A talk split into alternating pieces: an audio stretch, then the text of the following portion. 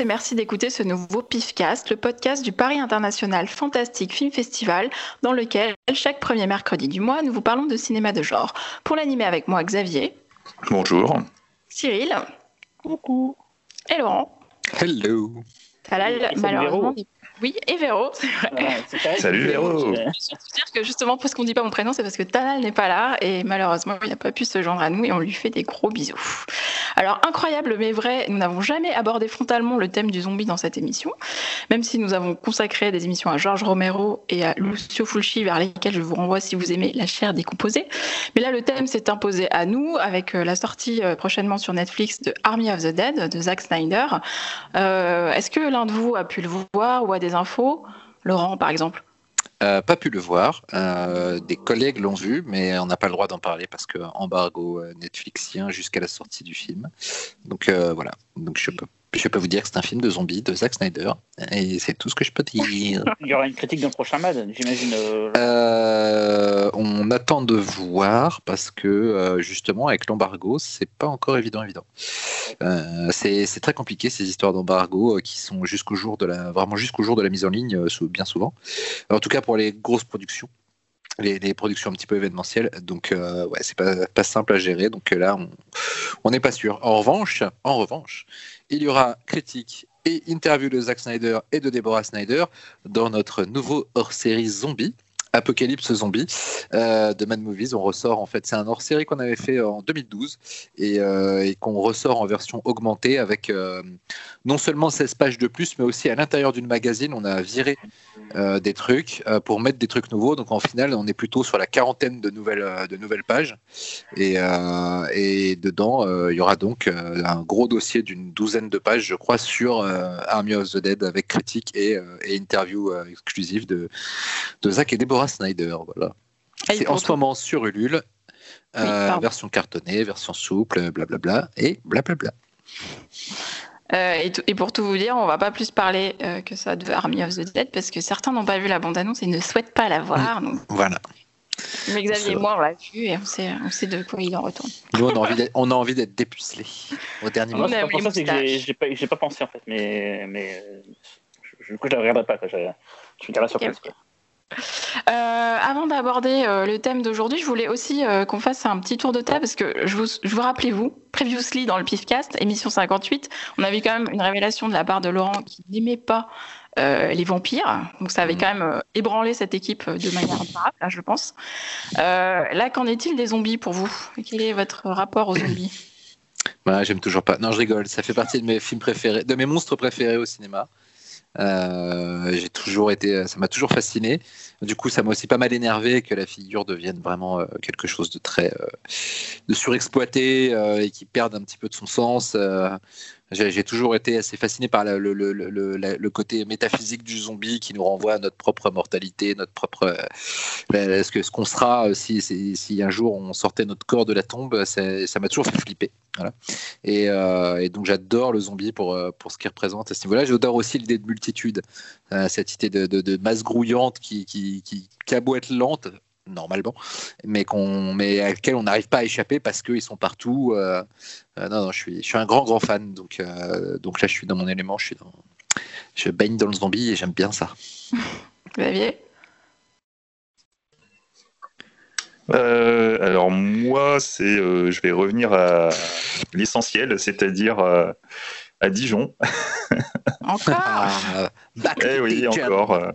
Voilà, voilà. La RTS Bah ouais, forcément. Bah non, mais c'est la, médiathèque, la médiathèque, euh, la médiathèque de Dijon. Où, euh, en fait, moi, le, la figure du zombie, euh, c'est une figure que j'ai vue de manière très diffuse. Pour vous dire, je vais même pas me rappeler exactement où. dans des séries, dans dans des films où tu vois, genre Monster Squad. ça, un petit peu, il me semble qu'il y a un passage avec un, rêverie en mort-vivant dans la version des années 80. Euh, enfin, c'est des trucs très, très petits, très diffus. Et, en fait, moi, je, bah, un, jour, je me suis lancé dedans en me disant tiens, je vais quand même regarder euh, le film que, dont tout le monde parle, La Nuit des Morts Vivants, parce qu'il y avait la VHS. Et du coup, euh, le, vrai premier film du genre que j'ai vu, c'était c'était ça. Ça m'a fait, voilà, c'était une grosse gifle. Et du coup, derrière, c'est devenu un de mes, sous-genres préférés euh, du cinéma d'horreur. Et après, j'ai euh, enchaîné d'ailleurs très rapidement avec euh, aussi. Parce qu'un vidéoclub où j'allais, euh, ils, avaient, ils avaient du Fulci, donc euh, je me suis un peu jeté dessus aussi. Et du coup, ouais, voilà, les, Romero et les Fulci, ça a été vraiment le début. Et bah, forcément, quand tu commences aussi fort, voilà, quoi, c'est un amour euh, énorme pour cette figure. Mais comme Laurent, euh, jusqu'à une certaine période, euh, quand c'était un peu la dèche, on va dire, c'était génial. Moi, je, dès qu'il y avait un film de mort-vivant, je le regardais, qu'il soit bon ou mauvais, je le trouvais bien. Puis après, il y a eu cette période où ça s'est un peu tari, c'était beaucoup plus rare d'en voir. voir. Puis après, avec l'émergence de 28 jours plus tard, là, c'est vraiment devenu la, la foire au Nawak, avec euh, 250 000 films de zombies euh, qui sortent tout le temps. Et du coup, des- enfin, c'est usant en fait de devoir euh, s'en taper 10 pour voir un film qui est vraiment euh, intéressant. Quoi. Voilà, donc c'est dommage. Et moi, mon premier, c'était Zombie, je crois, dans mon souvenir, de Romero. Et toi, Cyril? Du coup, je réfléchissais quand tu disais euh, notre souvenir par rapport aux zombies.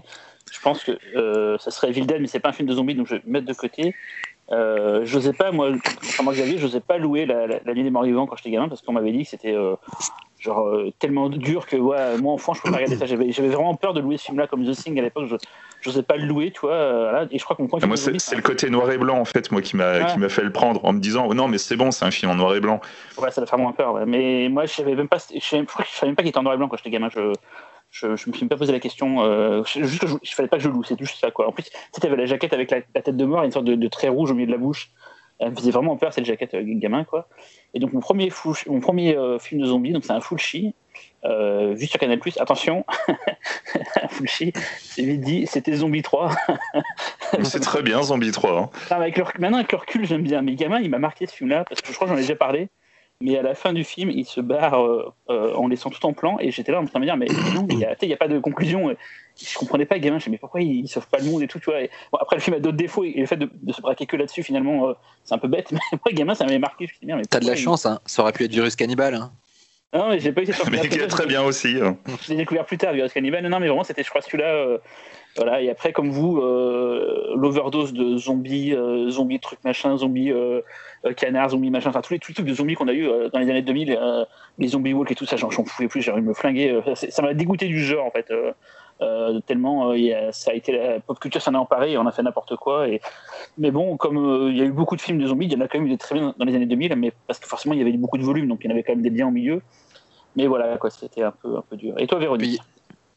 Ah bah moi déjà la, la figure du zombie c'est euh, je trouve que c'est une des plus effrayantes parce que déjà c'est des vrais gens c'est pas des monstres donc c'est des humains. Et c'est des humains qui essaient de te toucher. Je trouve ça dégoûtant déjà dans l'absolu dans la vie. Alors si en plus ils sont morts et qu'ils essaient de te manger. C'est des, c'est des papy frotteurs. c'est ça. Avec des asticots. mais euh, oui après euh, je pense que j'ai commencé par euh, Romero mais pas dans l'ordre et c'était zombie du coup.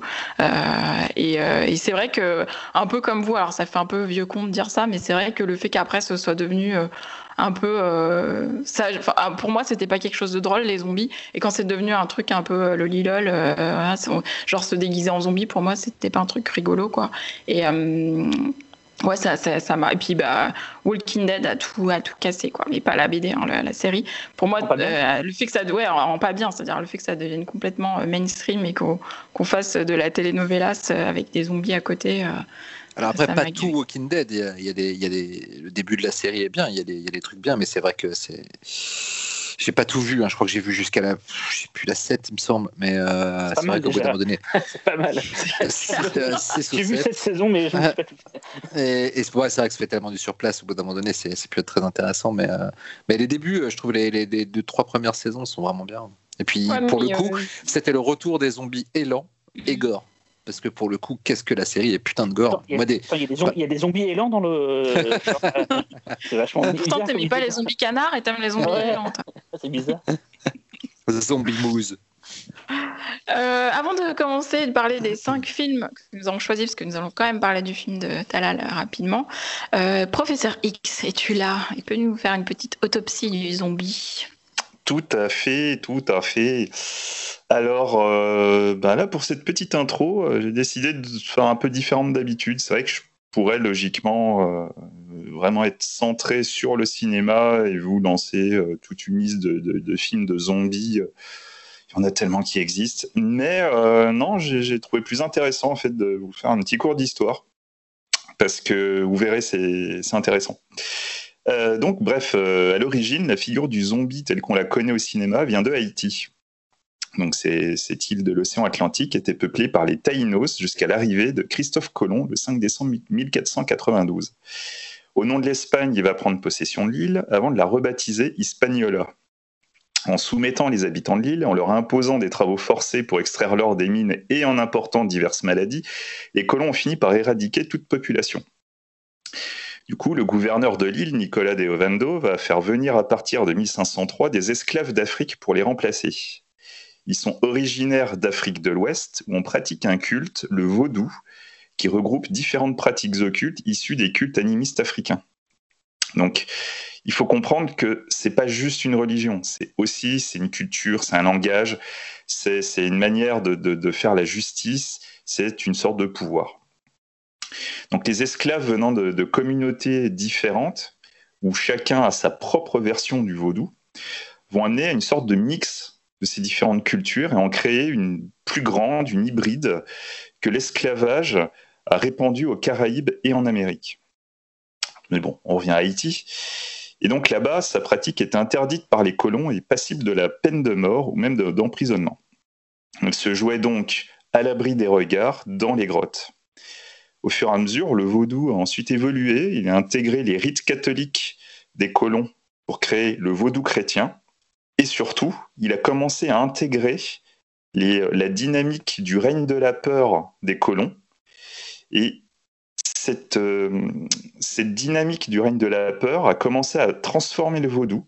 le vaudou est devenu une sorte de stratégie de terreur contre l'oppresseur blanc qui s'est transmise ensuite de génération en génération. Donc en 1915, les, États-Unis occupent Haïti. Donc ils vont occuper Haïti jusqu'en 1934. Et du coup, il y a beaucoup d'ouvrages américains qui vont paraître sur le vaudou, dans un but précis, donner une mauvaise image de cette religion, de cette culture, et surtout, le vrai but, c'est en fait de discréditer le désir d'indépendance sous-jacent de la culture vaudou. Mais en 1929, il y a un livre qui, qui va se distinguer. Lui, il va avoir cette idée assez génial de mettre à égalité christianisme et vaudou. Alors, il s'agit d'un reporter explorateur un petit peu farfelu, William Seabrook, et avec donc l'île magique, qui est aussi connue sous le titre L'île magique, sorcellerie noire, où l'on voit des morts qui travaillent. Il va être en fait le premier à dresser le portrait de zombies, et c'est cette description qui va enflammer les esprits. Donc, je vous ressors la description en question, et donc, ayez bien en tête tout ce que je vous ai dit précédemment. Le zombie, à ce, que m'avaient assuré des paysans plus crédules que Polynice, ne sortait pas du tombeau comme en sortent les fantômes, ni comme en sortit Lazare, ressuscité d'entre les morts. Le zombie, disait-il, est un corps sans âme, un corps mort, mais pourvu par sorcellerie d'un semblant de vie mécanique. C'est un cadavre qu'on fait agir, se mouvoir et marcher comme s'il était en vie. Ceux qui possèdent un tel pouvoir choisissent un corps récemment enterré, le retirent de la tombe avant qu'il ait eu le temps de pourrir lui communique le mouvement par une sorte de galvanisation, et puis se l'asservissent, soit pour lui faire à l'occasion commettre quelques crimes, soit le plus souvent pour le faire travailler autour de l'habitation, où il lui impose de lourdes tâches, le frappant comme une bête de somme pour peu qu'il se relâche. Voilà, bon, je pense que tout le monde a cerné le sous-texte. Bref, le livre va avoir un succès euh, phénoménal. Et euh, il va y avoir une adaptation théâtrale qui, va être euh, un véritable échec. Mais via le succès du livre et l'adaptation théâtrale, le cinéma va commencer à s'intéresser au sujet. On est pendant la Grande Dépression et du coup, on cherche de nouveaux monstres. Voilà. À partir de, de ce moment-là, les frères Alperin vont tourner le film White Zombie en 1932.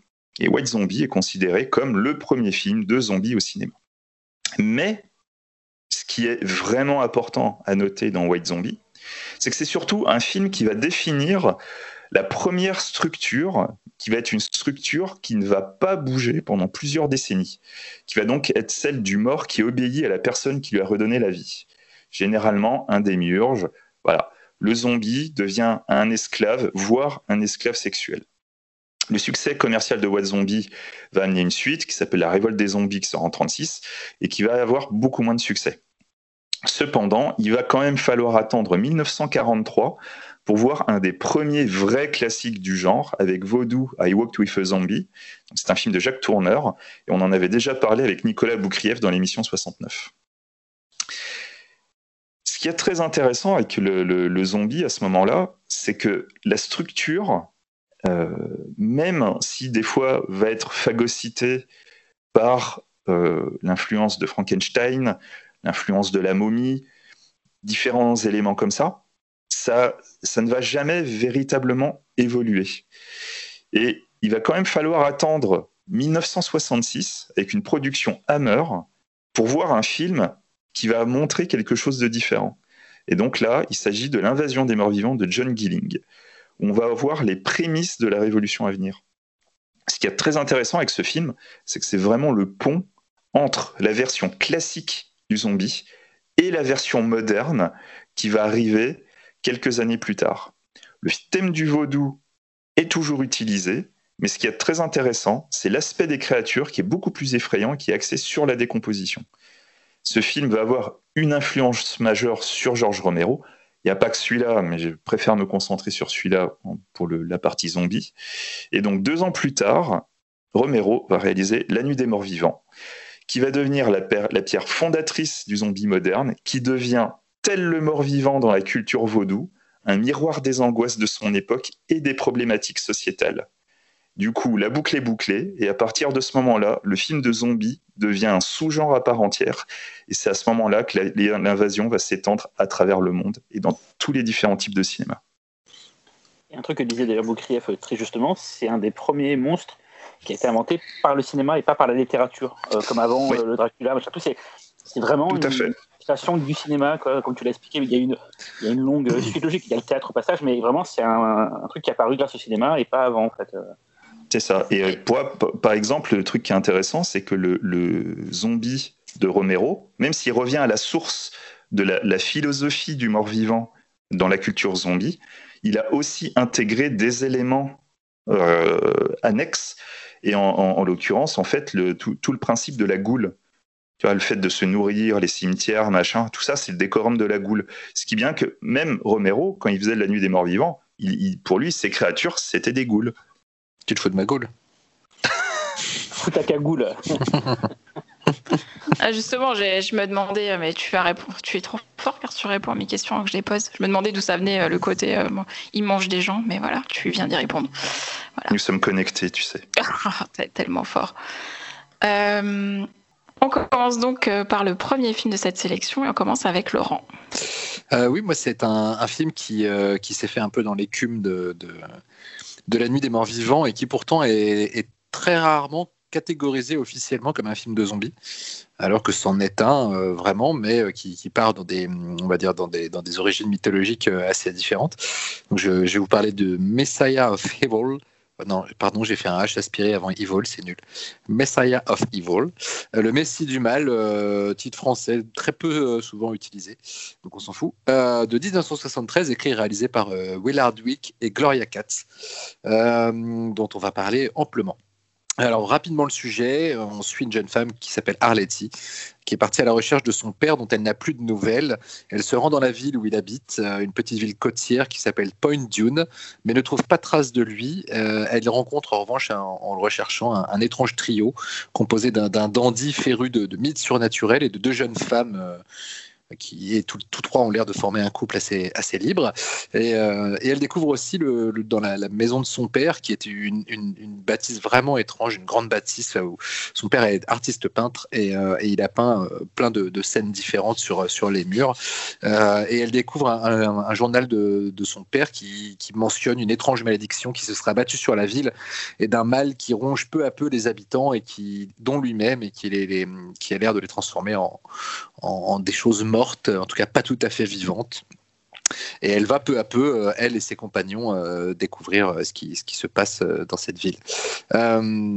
alors, Parlons rapidement de, Willard Wick et, Gloria Katz. Vous, les connaissez parce que vous avez tous vu, et on en a déjà parlé ici d'ailleurs, parce qu'on a tous vu Howard the Duck grâce à Cyril.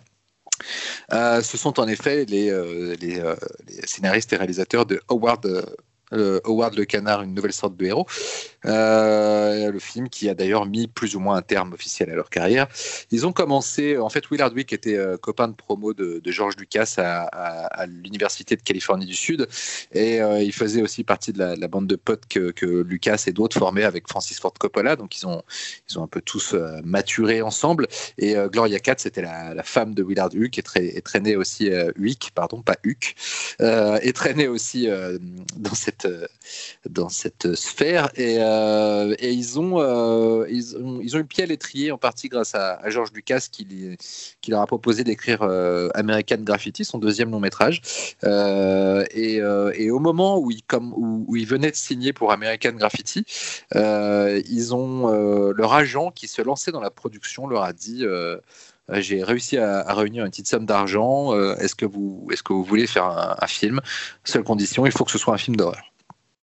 Euh, donc Gloria Katz et Willard Wick ont réfléchi. Ils étaient, euh, ils étaient déjà très tentés parce que était, c'était à une époque où le, système des studios euh, hollywoodiens tel que tel qu'il avait fleuri dans les années 40, 50 et 60, mais ça commençait déjà à s'effriter, était vraiment en, train de disparaître et donc les, jeunes réalisateurs indépendants avaient plus d'opportunités de, pouvoir de pouvoir rentrer dans le dans le dans l'industrie en faisant des, films indépendants et puis euh, ils avaient aussi l'exemple de Francis Ford Coppola qui avait fait Dementia 13 et d'autres réalisateurs qui avaient commencé chez Roger Corman, etc. Donc, euh, donc ils se sont dit, OK, Banco, et en deux semaines, ils ont écrit euh, Messiah of Evil.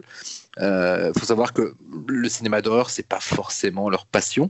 Euh, Willard Wick euh, dit qu'il, lui, son, influence pour ce film et globalement ses goûts d'horreur en général se situent plus dans l'horreur classique de la Universal des années 30 et chez Lovecraft, ce, qui, va se ressentir très largement dans Messiah of Evil.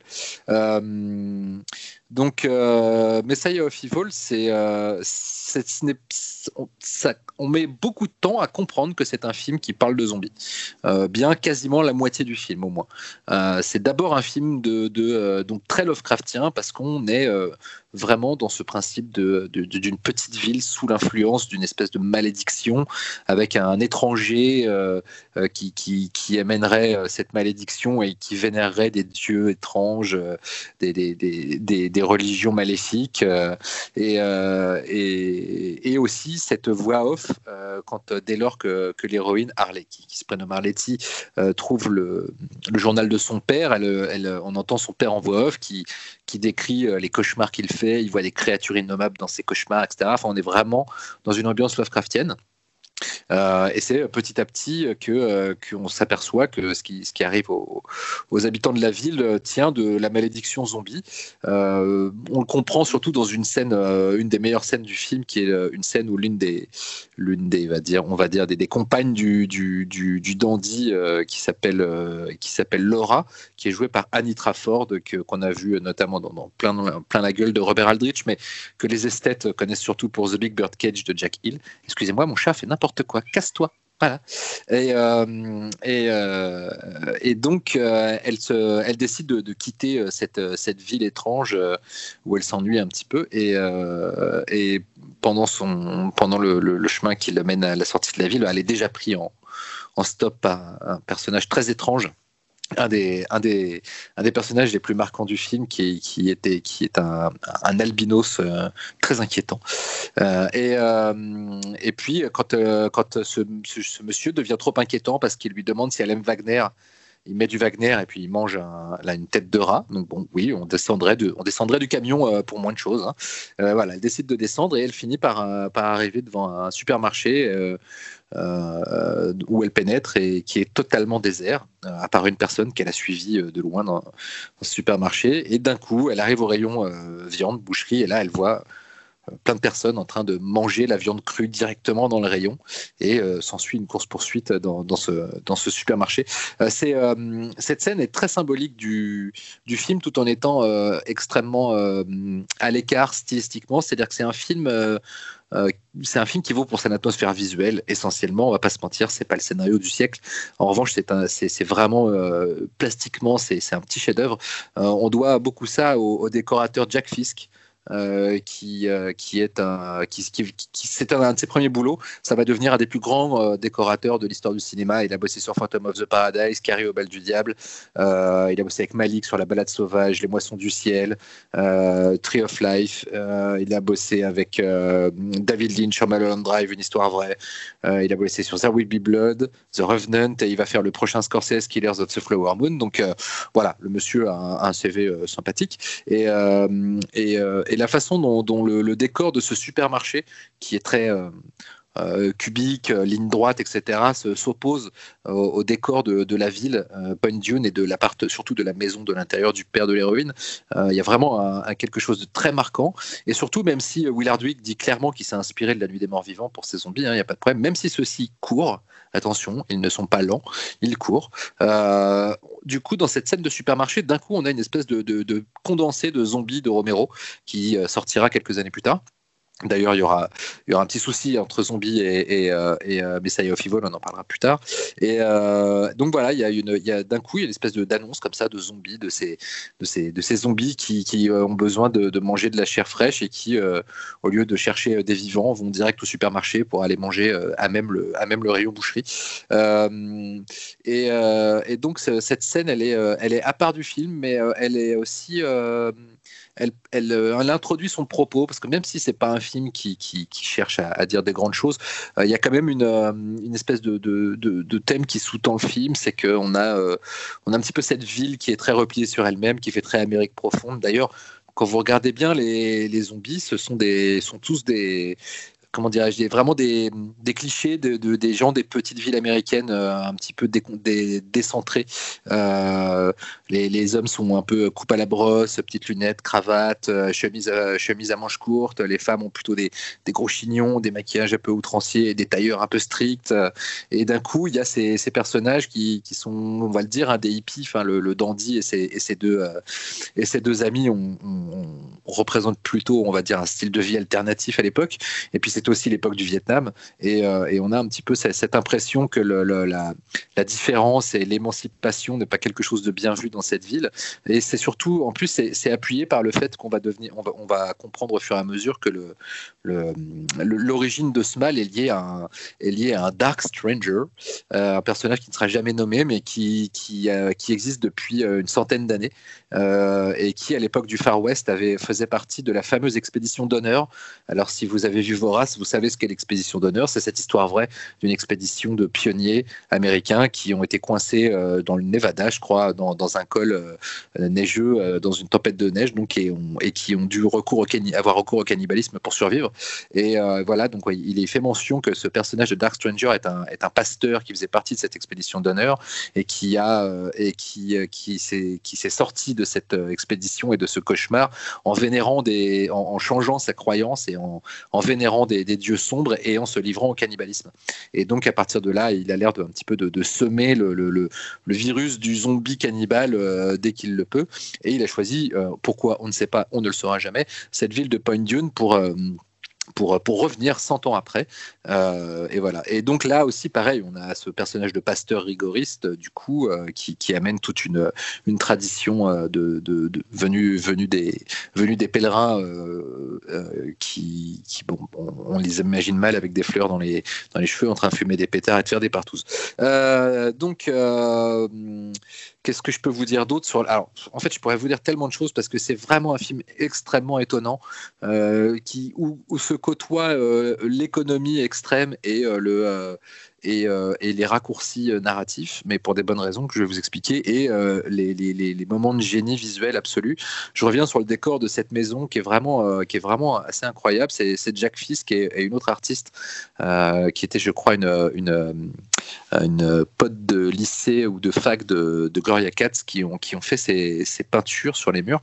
Et il y a vraiment cette idée que le, personnage du, du père peintre peignait euh, ses visions et peignait aussi ce qui, ce qui, ce qui, le hantait euh, sur les murs de sa propre ville, de sa propre maison. Et, euh, et, et le, chef opérateur de, de, du film, qui est le, le, frère de Gloria Katz, Stephen Katz, Stephen Katz qui, qui travaillera plus tard pour John Landis, ce sera le chef opérateur de Hamburger Film Sandwich et des Blues Brothers, et aussi de Ni Dieu ni démon, de Bill Condon, produit par Clive Barker. Et, et, quand il a vu ces, ces décors, et c'est tout de suite dit avec ces, ces personnages un petit peu très euh, d'ailleurs La Nuit des Morts Vivants, hein, des personnages en noir et blanc, des silhouettes comme ça avec des visages blafards et des silhouettes sombres. Euh, il s'est dit je vais les inclure dans le cadre. Et du coup il y a à l'intérieur de cette maison il y a plein de scènes où un personnage se tient et en fait euh, dans, dans, le scope puisque c'est un film en, scope exactement en techniscope et non pas en cinémascope. C'était vraiment le, format utilisé par le chef opérateur. Ils sont ils, ont une place dans le cadre qui fait comme si c'était vraiment des personnages et comme s'ils étaient toujours un petit peu de menacés comme ça les, les héros dans, la villa. Enfin ces scènes sont assez incroyables. Euh, mais euh, c'est pas la seule. Euh, il, y a une autre scène qui est vraiment culte dans le film, qui est la scène du cinéma. où l'autre, l'autre, on va dire, cher ami de, du, dandy, d'ailleurs le dandy s'appelle Tom, hein, comme ça je vais arrêter de l'appeler dandy, c'est ridicule, qui s'appelle Tony et qui va, qui va au cinéma parce qu'elle s'emmerde, comme, comme, quoi je vous dis que parfois le scénario vole pas bien haut, et, et pendant qu'elle regarde un film qui est un western d'ailleurs, là encore, on pourrait faire peut-être une espèce de relation entre, euh, entre l'Ouest, euh, l'idée de frontière et de, pèlerin. Et de, mais bon, ça peut être tiré par les cheveux, mais certains analystes l'ont fait. Moi, je n'irai pas jusque-là, mais bon. Et, euh, et pendant qu'elle regarde le film, au début, elle est toute seule. Enfin, il n'y a que deux, trois personnes. D'ailleurs, il y a un plan assez génial où elle est assise euh, elle regarde une personne qui est plutôt devant elle à sa droite, qui fait pas attention à elle.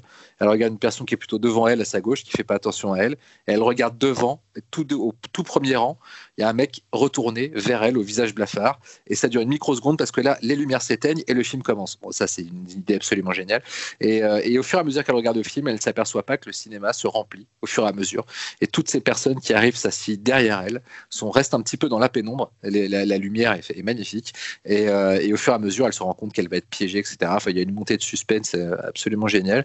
Et puis il y a cette, scène, pas de fin, mais euh, de, un petit peu de climax dans la maison avec l'invasion des, zombies qui attaquent euh, Tom et, euh, et Arletty, où ils, ils, surgissent par une baie vitrée au plafond en sautant comme des, comme, des, comme des fous avec des ralentis. Enfin, c'est vraiment très effrayant.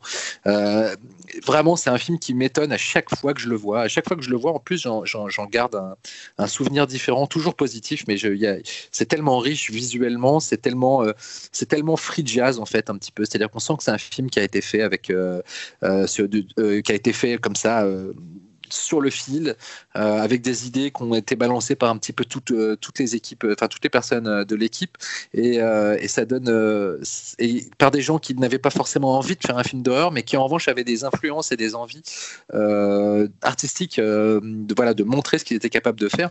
D'ailleurs, en plus des, influences de, de, des classiques des années 30 et de Lovecraft, Willard Wick et, et, Gloria Katz parlent aussi beaucoup du cinéma européen. Ils étaient énormément influencés par Antonio notamment, et c'est pour ça qu'ils ont voulu mettre euh, l'accent sur le décor. Et ils étaient aussi euh, très influencés par la nouvelle vague française, et notamment Godard, et c'est pour ça qu'il y a beaucoup de voix off sur le film. Euh, mais pour autant, c'est quand même un film qui, qui où, on sent qu'il manque quelque chose et euh, pour une excellente raison, c'est que euh, euh, peu avant la fin du tournage, il y, a des, investisseurs qui se sont retirés et du coup ils ont ils s'en sont venus à manquer d'argent et donc ils n'ont pas pu tourner les dernières scènes du film et en fait la fin du film est assez expédiée et alors qu'ils auraient dû tourner toute une scène sur la plage avec l'arrivée du Dark Stranger et qui aurait expliqué plein de choses parce que je sais pas si vous avez remarqué mais en fait le Dark Stranger on le sent un petit peu est joué par le même acteur que Tom il est joué par Michael Greer. Et en fait, il était censé y avoir une relation entre le personnage de Tom et le personnage de Dark Stranger. C'est pour ça, à mon avis, que le personnage de Tom disparaît d'un coup à la fin, euh, genre il est dans l'eau, ah bah bon, il s'est noyé, on sait pas, bref, on le reverra plus, il a disparu du, récit. Et en fait, voilà, il était censé, euh, il était censé avoir une relation avec ce, avec ce, ce personnage Lovecraftien venu, euh, venu du passé et porteur d'une malédiction. Donc voilà, il manque un pan du film, et en fait. Euh, Willard Wick et Gloria Katz, ont, quand, euh, quand il y a eu ces espèces de disputes entre producteurs, investisseurs, etc., le film était encore, les négatifs étaient encore dans les labos de Technicolor en attente d'être développés et ils sont allés avec la, complicité de, de, Stephen Katz, le chef opérateur, ils sont allés voler les négatifs pour les garder parce qu'ils avaient peur que l'une des parties euh, qui essayait de s'arroger les droits du film euh, les récupère à leur insu. Donc, euh, ils ont pris le film et ils ont essayé de le montrer un petit peu tout autour pour, pour trouver l'argent pour, pour le, financer, pour financer le tournage des dernières scènes. Mais ils n'ont jamais réussi à trouver l'argent. Et une fois que les, problèmes de financement et de droits ont été réglés, ils ont rendu le négatif et le film est sorti tel quel, dans une copie de travail quasiment. certaines théories disent que s'il y a autant de voix off, bah, et parfois à des moments d'ailleurs vraiment pas utiles, genre la nana est dans le lit, euh, je suis couché. Oui, on avait compris, merci. Euh, ce serait parce que en fait, c'était des voix off euh, techniques utilisées pendant le montage pour un petit peu se, simplifier certaines choses, mais qui étaient censées dégager et que le film en fait aurait été sorti tel quel avec ces voix off. Voilà. moi, je trouve que c'est vraiment un grand film un grand petit film. déjà parce que je trouve qu'il est vraiment à un moment où il fait le lien entre une horreur euh, surréaliste, euh, un peu hérité du, du, passé, entre guillemets, c'est-à-dire que on pense, moi je, je, trouve vraiment qu'il y a un côté carnaval des âmes dans le film, c'est-à-dire euh, de, dans cette, euh, cette façon un petit peu d'installer de, une, une, atmosphère très vaporeuse avec un récit qui, qui n'a pas forcément de logique interne, avec des personnages qui vont et viennent dans le récit, mais dont, dont les, les, motivations sont assez floues, puisque à part la motivation de l'héroïne qui va retrouver son père, euh, le héros, on sait juste que c'est un dandy amateur de légende et qui se balade à droite à gauche en, essayant de voir de, de, de, trouver la vérité sur des, des, des légendes. Mais bon, ça, ça, va pas plus loin que ça, et sa motivation principale, avons-le, c'est quand même d'essayer de coucher avec l'héroïne. Euh, et d'ailleurs, c'est un, un, joli forceur. Il quand même cette scène où il fait euh, dézipper euh, un bout de sa veste parce qu'il n'y arrive pas, et puis après lui dit ah, on, ne, renvoie pas un homme dont on vient de dézipper la fermeture éclair, mais bon, elle le renvoie quand même, et ça c'est très bien.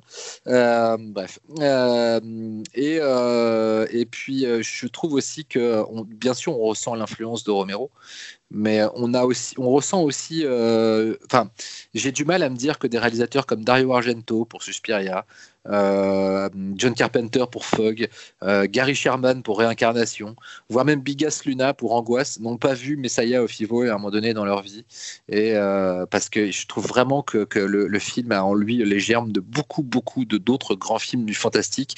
je trouve ça vraiment frappant sur, sur Suspiria. Il y a à un moment donné un plan où l'héroïne rentre dans une pièce qui est sombre et il y a juste une partie qui est éclairée avec, des, avec derrière elle une porte, enfin une fenêtre décorée de très belle façon, puis elle allume la lumière, il y a une espèce de statue de Pan euh, qui apparaît comme ça d'un coup sur un mur jaune, et d'un coup, on a l'impression d'être dans un décor de Suspiria. Euh, enfin, c'est Laurent. oui, complètement. C'est Suspiria, quoi. Oui, oui. Euh, et, voilà, et, puis euh, et en même temps, il y a tout un côté pop art. C'est d'ailleurs, c'était vraiment une, volonté euh, à l'époque. Il y avait un pop, le pop art à Los Angeles, c'était quelque chose de très fort. Et il y a, par exemple, le décor de la station-service, c'est quasiment la reproduction d'une célèbre œuvre de pop art los-angelesienne. Et, et, et, les murs de la villa, telle que la, façon dont ils sont. Et parfois, on dirait même du Michael Mann. quand elle rentre dans la villa, le premier point, quand on commence à descendre l'escalier et qu'il y a cette peinture de bord de coucher de soleil, de bord de mer très stylisé avec, euh, avec ses perspectives de, de, euh, de barrières et tout. Enfin, c'est, le, le, plan est vraiment incroyable. le film est comme ça traversé de, fulgurances visuelles qui sont vraiment dingues. Euh, je vous dis quand même quelques anecdotes assez rigolotes sur le film. le, l'homme, au tout début, il y a une scène qui n'a quasiment aucune importance après pour le reste du film. Le film commence avec un homme qui court, visiblement poursuivi par quelque chose, on ne sait quoi, qui trouve refuge dans un endroit qui s'écroule, fatigué et accueilli par une jeune fille euh, qui, le caresse, qui l'embrasse, il est très content, puis d'un coup elle l'égorge. Euh, cet homme, c'est Walter Hill, figurez-vous. Euh, voilà, euh, le réalisateur euh, bien connu de des Guerriers de la Nuit, Extrême Préjudice, 48 heures, etc. Et voilà, d'une époque, il, tentait, un petit peu le côté acteur. Et d'ailleurs, il y a une, une, anecdote assez rigolote, c'est que des années plus tard, je ne sais plus quel membre de l'équipe a retravaillé avec Walter Hill et lui a dit Hey mec, il y a Messiah of Evil qui est enfin sorti en DVD. Donc, ça, c'est 30 ans plus tard. Et donc, Walter Hill est allé prendre le DVD, et il l'a montré à sa femme et lui a dit euh, est-ce que tu euh, est-ce que est-ce que tu trouves que l'acteur au début de la au début du film il a de l'avenir et tout euh, sa femme a fait ouais il est pas mal. Elle s'était pas aperçue que c'était lui voilà Et euh, il y a un, autre euh, truc assez rigolo aussi qui s'est passé, c'est que Michael Greer, l'acteur qui joue Tom, euh, raconte qu'il a été arrêté par des, policiers qui jouent dans le film. Je ne sais pas si vous vous rappelez, à un moment donné, dans le, scène, dans le film, il y a deux policiers qui, tirent sur les zombies. Et, en fait, ce sont des vrais policiers. Et, en fait, ils n'ont pas été payés. Donc, ils ont arrêté l'acteur pendant le tournage. Et ils ont appelé Willard Wick en lui disant que s'ils n'étaient pas payés, ils mettaient l'acteur en prison. voilà. Et ils ont été payés. Euh, mais ils, avaient vraiment tiré, j'ai pas compris. Non, non, non, non, Alors, dans le film, ils apparaissent et euh, ce sont des vrais policiers qui jouent les deux flics qui, à un moment donné, tirent sur la, mmh. foule. Et plus tard, vu qu'ils n'ont pas été payés, ils ont arrêté l'acteur principal euh, pour ah, genre, un excès, de vitesse. Il était en voiture et ils ont dit, ils ont appelé le réalisateur en disant bah, si on n'est pas payé, on le fout en prison et il pourra pas tourner. Et ils ont été payés très vite. voilà. Et puis, de façon très étonnante, on n'en a pas l'impression, mais le film est entièrement tourné à Los Angeles. Alors que il passe pour une ça passe pour une petite ville euh, c'est parce qu'ils ont vraiment aussi filmé des endroits très ciblés, etc. Euh, et on, le voit un petit peu dans cette scène assez, géniale où le héros euh, Tom court dans la ville, dans la nuit, dans les rues de la ville et est poursuivi par une horde de, zombies. Vrai que les, vitrines, les vitrines font très, très Los Angelesiennes et aussi lorsque, lorsque Laura, je crois, la, fille qui va se faire tuer dans le supermarché avant, elle parcourt un petit peu les rues. Mais, mais en même temps, c'est vrai que ça, fait un peu euh, petite ville euh, californienne, mais euh, on s'aperçoit pas du tout que c'est tourné vraiment à Los Angeles. Donc, c'est un des autres avantages du film. et du coup, ce que je trouve aussi très intéressant, finalement, c'est cette façon que le film a de lier le, zombie à une mythologie Lovecraftienne. C'est quelque chose qui n'arrive quasiment jamais dans le, dans le, dans le zombie au cinéma. Et c'est une des rares fois où ça s'est fait. On s'aperçoit que ça fonctionne très très bien. Euh, et, euh, et, les zombies sont vraiment effrayants, notamment aussi, je trouve, justement, parce que ce sont des gens euh, qui, portent sur eux voilà, ce, ce, rigorisme dont je parlais. Notamment, il y a quand même dans la scène du cinéma cette vieille dame terrifiante qui vient s'asseoir à côté de, de l'héroïne et qui avec son chignon énorme et sa larme de sang. Ah voilà, ah, putain, je me suis battu toute la journée parce que je me suis dit en voyant le film, il y a un autre film, c'est obligé euh, que un, grand, un grand grand film de zombies, c'est obligé que le réalisateur ait vu Messiah of Evil. Et j'ai perdu l'idée toute la journée. Je me disais putain, c'était quoi? Lucio Fulci frayeur. Je trouve que c'est vraiment vraiment une matrice de frayeur de Fulci le film à la fois dans son côté décomposé, euh, euh, décousu, à la fois dans certaines, euh, certains motifs visuels comme cette larme de sang, et, et à la fois avec le lien avec la mythologie Lovecraftienne. Et ça, un jour, si, si, un jour je rencontre Lucio au paradis, parce que je sais qu'il est au paradis, je lui poserai la question. Voilà, j'adore ce film, je pense que ça se sent. Qu'en avez-vous pensé? Qui veut donner son avis, Cyril? Ah. ah. Xavier voulait parler. Ah, bah vas-y, Xavier. Bah écoute, euh, moi je suis au même niveau que Laurent. Moi j'adore le film aussi. Euh, pour l'anecdote, euh, c'est moi qui m'étais fané les, sous-titres du film pour, le, pour la projet au pif. Et ben même en, passant autant de temps sur les sous-titres, j'avais revu la, projo au pif. C'est encore un film que j'ai revu après, ce qui arrive rarement quand même, pour montrer à quel point j'aime vraiment beaucoup le film. Autant, autant d'un point de vue scénario, on est d'accord pour dire que c'est finalement assez pauvre parce que le coup du euh, ouais, je me fais chier, ah, va voir, va voir un film. Bon, tu fais bon, ok. Euh, bon, c'est vrai qu'il y a quand même plein de films qui usent de prétextes comme ça, mais c'est vrai que de manière aussi, aussi frontale, c'est quand même pas souvent. Mais mais il y a des scènes de, de malade dans le film. C'est vraiment des scènes de malade. Moi, ma, moi, ma grande scène, c'est la scène du cinéma. Je la mm. trouve mais complètement dingue en tout, l'éclairage, la lenteur du truc, la construction, vraiment petit à petit, c'est d'une simplicité, mais c'est incroyable. C'est un plan majoritairement fixe, large, puis des gens qui arrivent, pof, qui s'assoient, d'autres gens qui arrivent, pof, qui s'assoient. Toi, tu sais ce qui est en train de se créer. C'est, vraiment méga efficace. Et, euh, euh, je te rejoins aussi complètement sur le rapport entre, entre ce film et Fushi. Parce que déjà, chez Fulci, tu as, en plus un rapport très Lovecraftien et tout. Euh, c'est le seul qui, qui, a déjà euh, transformé l'essai Lovecraft zombie. Mais il faut admettre que Messie of Evil, c'est quand même encore le cran au-dessus. quoi. Mm.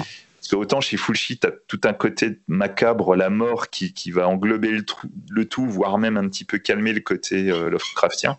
Alors que dans Messie of Evil, c'est vraiment très cash, c'est très clair, très visuel. Enfin C'est non vraiment moi c'est un film que j'adore, Messi of Evil, qui me fait penser aussi un petit peu à Let's Jessica. Ouais. Euh, au niveau de, de, l'ambiance et, euh, et, voilà quoi bah Messi of Evil voilà quoi c'est une ambiance de dingue c'est euh, c'est de l'horreur qui arrive à être onirique, qui arrive à être poétique, mais tout en restant flippant. Il y a, peu, de, films qui sont capables de, de, de, garder ça. Généralement, tu vas vraiment partir dans le poétique, dans l'onirisme, machin. Tu vas faire quelque chose de très beau, mais qui oublie d'être flippant. Mais si au Fivol, il réussit tout le temps à être flippant. Il réussit tout le temps à amener quelque chose. C'est dingue, quoi. Vraiment, moi, je trouve que c'est un film qui est touché par la grâce.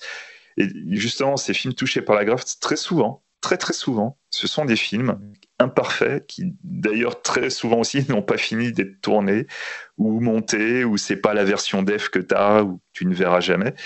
Et voilà quoi, Messi au Fivol, c'est encore un de ces films que tu peux, peux poser sur cette, sur cette grande montagne de films inachevés, mais qui voilà quoi sont, sont complètement dingues. Et quelque part, c'est peut-être ce côté inachevé qui donne un petit truc un peu, un peu surréaliste au tout et qui en rajoute encore dans le, dans la, la, beauté euh, et, la marque que laisse le film.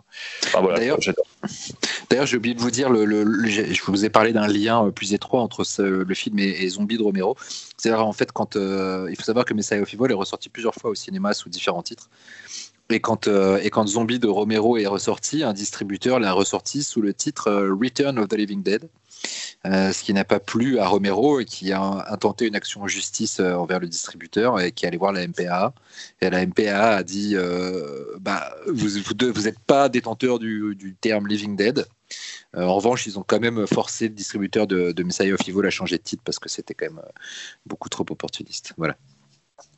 D'ailleurs, il y a un point commun avec la de Mario c'est le côté libre droit. Parce que je crois que Messiah of Evil, et à cause de tout ce qui s'est passé, le film n'a pas vraiment de droit et il est un peu dans les, dans les méandres, dans les sortes de, de, enfin de, de zones un peu bizarres, euh, zones grises et tout, quoi. Un peu mm. comme La Lune des Morts Vivants à l'époque et tout. C'est des films qui partagent aussi cette mésaventure, euh, on va dire, juridique. Et du coup, dans Véronique, du coup, je, je, je, vais continuer. Du coup, je, et juste, euh, bah ouais, non, je suis content d'avoir vu. J'avais, j'avais zappé le film quand on l'a passé au pif. Je crois que j'avais commencé à le regarder, mais c'était tard dans la nuit, donc je m'étais endormi, quoi. Et surtout, comme c'est Xavier qui fait la bande-annonce du pif, et que du coup, bah, il met des morceaux qu'il aime bien dans la bande-annonce, là, j'ai pu revoir des passages du coup de Messiah of Evil que j'avais vu 20 fois avant le pif, avant chaque séance, dont la scène du cinéma, avec le regard de la personne qui se tourne et tout. Et je voyais déjà à l'avance que tu avais bien aimé dans le film. Je me suis dit, tiens, j'ai bien aimé ce passage-là parce qu'il a mis, il a bien aimé ce passage. Je, savais à l'avance. C'est ça que c'est un, je, suis transparent. non, oui, et, euh, moi, donc là, j'ai beaucoup pensé à Big Espionnage, du coup, à, à, Angoisse pour la scène du, du cinéma. Effectivement, c'est le même. Euh, Enfin, après, tu filmes pas un cinéma de 36 000 façons, mais j'ai vraiment pensé à ça. Quoi. Et surtout, tu l'as dit tout à l'heure, moi, c'est Carnival of Soul. Hein. Je me suis dit tout long, mais c'est un, proto-Carnival of Soul. Euh, c'est les mêmes défauts, les mêmes qualités. Ça, des, trucs complètement hallucinés. Euh, on se fait un peu chier, on comprend pas toujours tout, mais t'en as pour, euh, enfin, t'en prends, prends, plein la gueule quand même et tout, quoi. Et visuellement, les, surtout la machinerie, il y a plein de plans complètement fous, des trucs un peu, un peu dingos dans le, dans la, mise en scène. Euh, tu parlais de la fin, c'est quand ils attaquent, quand ils tombent.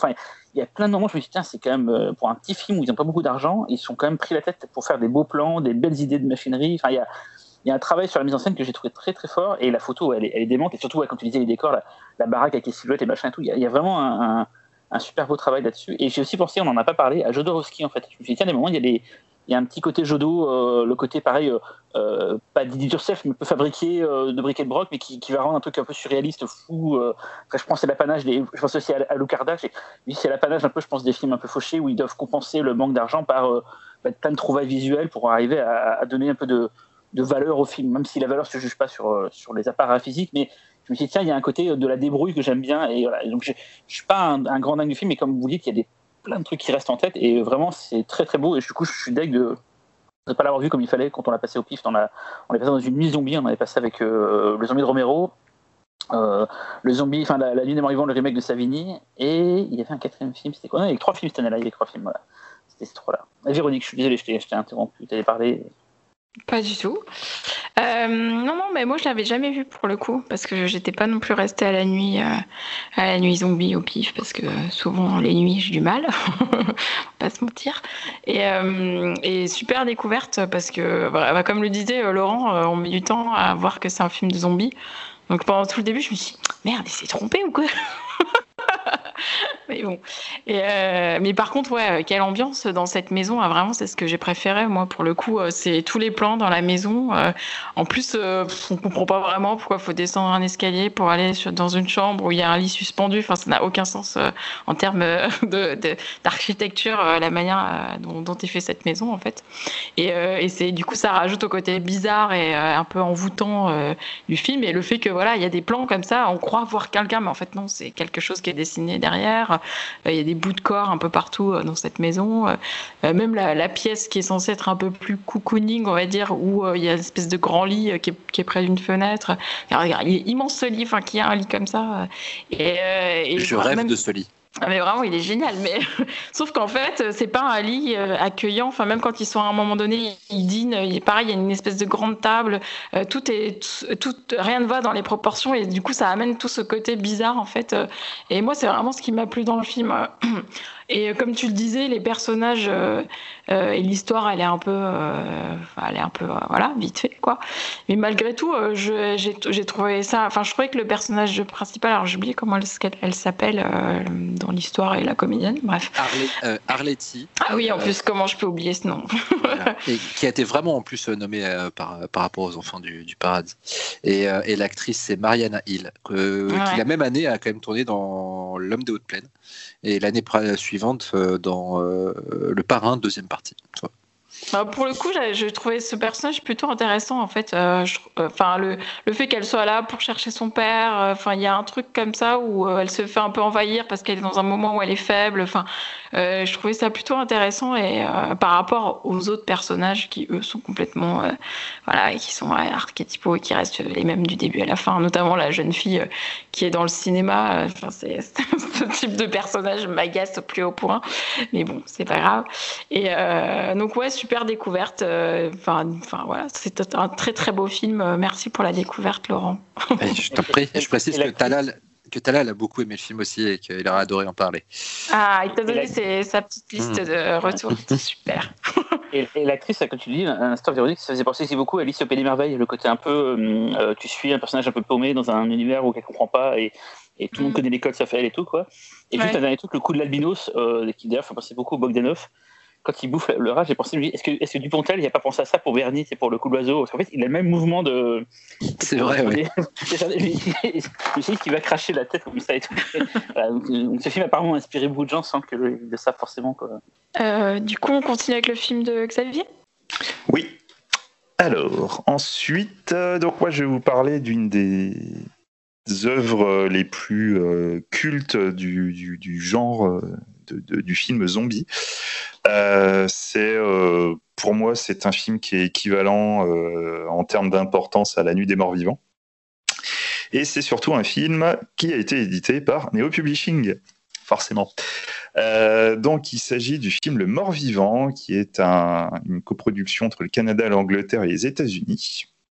Donc en fait, on va suivre l'histoire d'une famille euh, dont le, fils Andy est au Vietnam. Et un soir, en fait, ils vont apprendre euh, qu'Andy est mort au combat. Sa mère est sous le choc, elle refuse de, croire à la nouvelle. Et cette nuit-là, finalement, Andy revient à la maison. Mais Andy n'est plus tout à fait le même, son comportement a changé, il est devenu étrange. Il ne s'alimente pas, il va passer ses journées dans un rocking chair, il se montre extrêmement froid. Et en plus, il y a un routier qui a été assassiné le soir de son retour par un mystérieux soldat. Donc voilà, Le Mort-Vivant, c'est un film de Bob Clark et du scénariste Alan Ormsby. Donc Bob Clark, vous le connaissez tous bien évidemment pour Porky's, qui est son plus grand succès, euh, le, peut-être un des plus grands teen movies de tous les temps avec Kim Cattrall, ou sinon, euh, vous le connaissez aussi pour Black Christmas, voilà, dont on avait déjà parlé. D'ailleurs, c'est Véro qui en avait parlé. Donc voilà, le monsieur Bob Clark. Euh, voilà. il avait déjà, avec Alan Ormsby, ils avaient déjà tâté un petit peu du, du, film de zombies. C'est le troisième film de Bob Clark, si je ne m'abuse. Il s'agissait de Children Shouldn't Play with Dead Things. C'est un film qui est inspiré donc de La Nuit des Morts Vivants, qui a une sorte de petite, une sorte de pseudo-comédie qui d'ailleurs annonce quelque part un peu Porky's dans ses, dans ses deux premiers tiers. Et le film mérite d'être vu quand même pour son dernier tiers, dernier tiers qui est vraiment pas mal. en clair, voilà, c'est des gamins qui vont aller faire, qui vont aller faire la fête dans un cimetière. drogue, alcool, sexe, enfin la totale quoi. Bon, bien évidemment, les morts n'aiment pas ça, et vous l'apprendrez. Bref, donc ça c'est en 1972, et euh, bah, en fait ils finissent à peine euh, Children Shouldn't Play with Dead Things, qui se mettent tout de suite au travail sur ce qui va devenir le mort-vivant. Donc une nouvelle fois c'est Bob Clark qui réalise, et c'est Alan Ormsby qui va écrire. Au niveau du casting, ils vont faire relativement simple, ils vont reprendre euh, un couple emblématique du cinéma, puisqu'il s'agit du couple de Faces, de Cassavetes, et donc euh, en l'occurrence Lynn Carlin et John Marley. Et euh, dans les petits détails en plus qui font déjà sentir très très bon au niveau du film, le directeur de production qui est donc John Bud Carlos, qui a donc réalisé L'horrible invasion. Et au niveau du maquillage, même si c'est euh, Alan Ormsby qui a réalisé une majorité du maquillage, en fait, euh, c'est son jeune assistant qui est crédité, un petit gars du nom de Tom Savini. Voilà. Euh, pendant un temps, il était question, euh, il était question que ce soit Christopher Walken qui joue le rôle principal, mais finalement, ça ne s'est pas fait. Bref, en tout cas, Le Mort-Vivant sort en 1974. Et c'est une date importante puisque ça se fait, euh, c'est un film qui sort euh, très peu de temps après le, désengagement des troupes américaines du Vietnam. Et euh, le mort-vivant, comme vous l'avez déjà compris, va traiter du Vietnam, et plutôt du post-Vietnam. Et à cette époque-là, c'est un type de film qu'on ne fait pas encore. Le sujet est extrêmement sensible. il y a des critiques du Vietnam qui existent, mais des critiques déguisées, comme par exemple MASH, qui traite de la guerre de Corée, mais tout le monde sait qu'on parle de la guerre du Vietnam. Et en fait, ce n'est que à la fin des années 70 qu'on verra arriver Voyage au bout de l'enfer et Apocalypse Now. Donc, même si dans le mort-vivant, en réalité, on ne dit jamais qu'il s'agit du Vietnam, euh, il y a une scène au début qui te laisse bien imaginer euh, que c'est ce que c'est, et plus euh, le contexte de l'époque. Donc ce film, en fait, va montrer une manière très particulière de traiter le zombie, puisque le, le zombie va être euh, une nouvelle fois un, miroir des troubles de l'époque, mais il va avoir une symbolique euh, un petit peu différente. On est quand même dans quelque chose d'assez particulier, en l'occurrence, on va se poser la question de savoir si le zombie n'est pas créé à cause de, ce refus du deuil de la mère.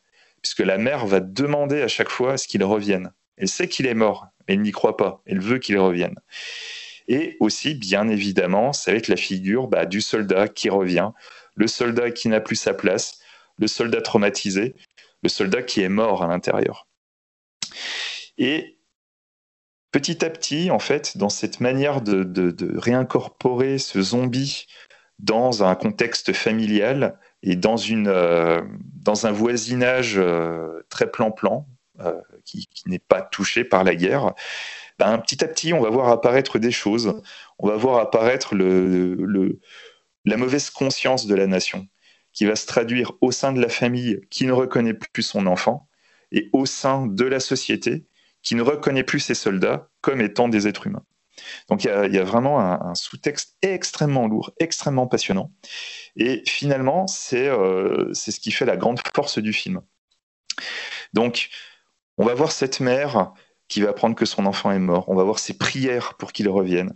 Il y a, l'enfant qui va revenir, qui paraît presque normal dans les premières minutes du film, mais on va pas vraiment jouer le suspense. Très rapidement, en fait, le personnage va paraître détaché, complètement détaché. C'est un personnage qui est toujours plongé dans ses, dans, ses, souvenirs, dans, dans, ses idées. Il est toujours là, euh, dans son rocking chair, à ressasser quelque chose, on ne sait pas quoi. On a l'impression que le monde qui l'entoure ne le concerne plus. Mais sous ce vernis désabusé, on va se rendre compte qu'il y a un personnage différent. On a un personnage rancunier qui en veut à toutes ces personnes qui l'ont envoyé, qui l'ont envoyé au Vietnam, qui l'ont envoyé à la guerre, des personnes pour qui il s'est battu. Et finalement, ce personnage, ben, s'il revient, il va être obligé de se nourrir. Et pour se nourrir, pour éviter de pourrir, ben, il va se nourrir sur ces gens qui l'ont envoyé à la guerre, puisqu'il considère que c'est sa juste rétribution. Vous m'avez envoyé là-bas, vous m'avez tué, vous me devez votre vie. Donc, puisque vous me devez votre vie, je vais m'en nourrir pour moi-même vivre. Et euh, déjà, rien que ça, je, je trouve ça euh, assez euh, énorme dans, le sous-texte et tout. Tout dans la lenteur, avec une image très froide. C'est c'est assez brut quand même. Et on va dire que c'est à peu près globalement les deux tiers du film, ou après on part un petit peu plus dans, dans l'horreur. Moi, j'avoue que toute la partie horrifique, peut-être la partie qui me parle un petit peu moins, c'est un peu plus prévisible, c'est toujours sympa. Il y a des maquillages que je trouve plutôt intéressants. Il y a un, côté un petit peu tragique euh, qui, se, qui en découle. C'est, euh, il y a quand même beaucoup d'images qui vont, euh, qui vont rester en tête. Mais ce qui compte aussi surtout, c'est, c'est la fin. Quoi. La fin va, va revenir à, à retrouver cet état de grâce. Fin qui d'ailleurs, il y a deux fins différentes. Il y a une première fin où il y a, une phrase en plus et euh, qui a été retravaillée au niveau du montage pour avoir quelque chose de plus, euh, de plus fluide. Mais ah, le, Mort-Vivant, c'est vraiment un film que je trouve extrêmement important pour le cinéma en général, en tant que, film contestataire, en tant que, que, film qui va être un vrai film critique sur la société et sur, euh, sur des décisions politiques. Et d'un point de vue euh, du film de zombies, c'est aussi un film qui a amené euh, sa propre filiation. Donc on pourrait appeler ça le, zombie qui ne voulait pas revenir. C'est le zombie qu'on appelle, c'est le, c'est en fait c'est la, puissance de la tristesse du vivant qui va. Désolé Laurent, fait une connerie. Mais bon, c'est la, tristesse du vivant, le, deuil impossible qui va faire revenir le mort. Une capture d'écran de cet instant magique. Bref, et donc comme je vous dis, c'est voilà, c'est la, figure donc du, du, mort qui revient du, repos éternel. Et généralement, le mort qui revient du repos éternel, ça va pas bien se passer. Et donc, dans ce contexte, ben, c'est des films comme Zeder, qui est assez méconnu, mais que je vous conseille vraiment de voir, un film italien, Zeder, j'adore ce film, que j'ai découvert finalement très très tard, j'ai découvert il n'y a pas très très longtemps, c'est un film absolument génial. Je suis retrouvé un petit peu une imagerie comme, euh, comme le mort-vivant.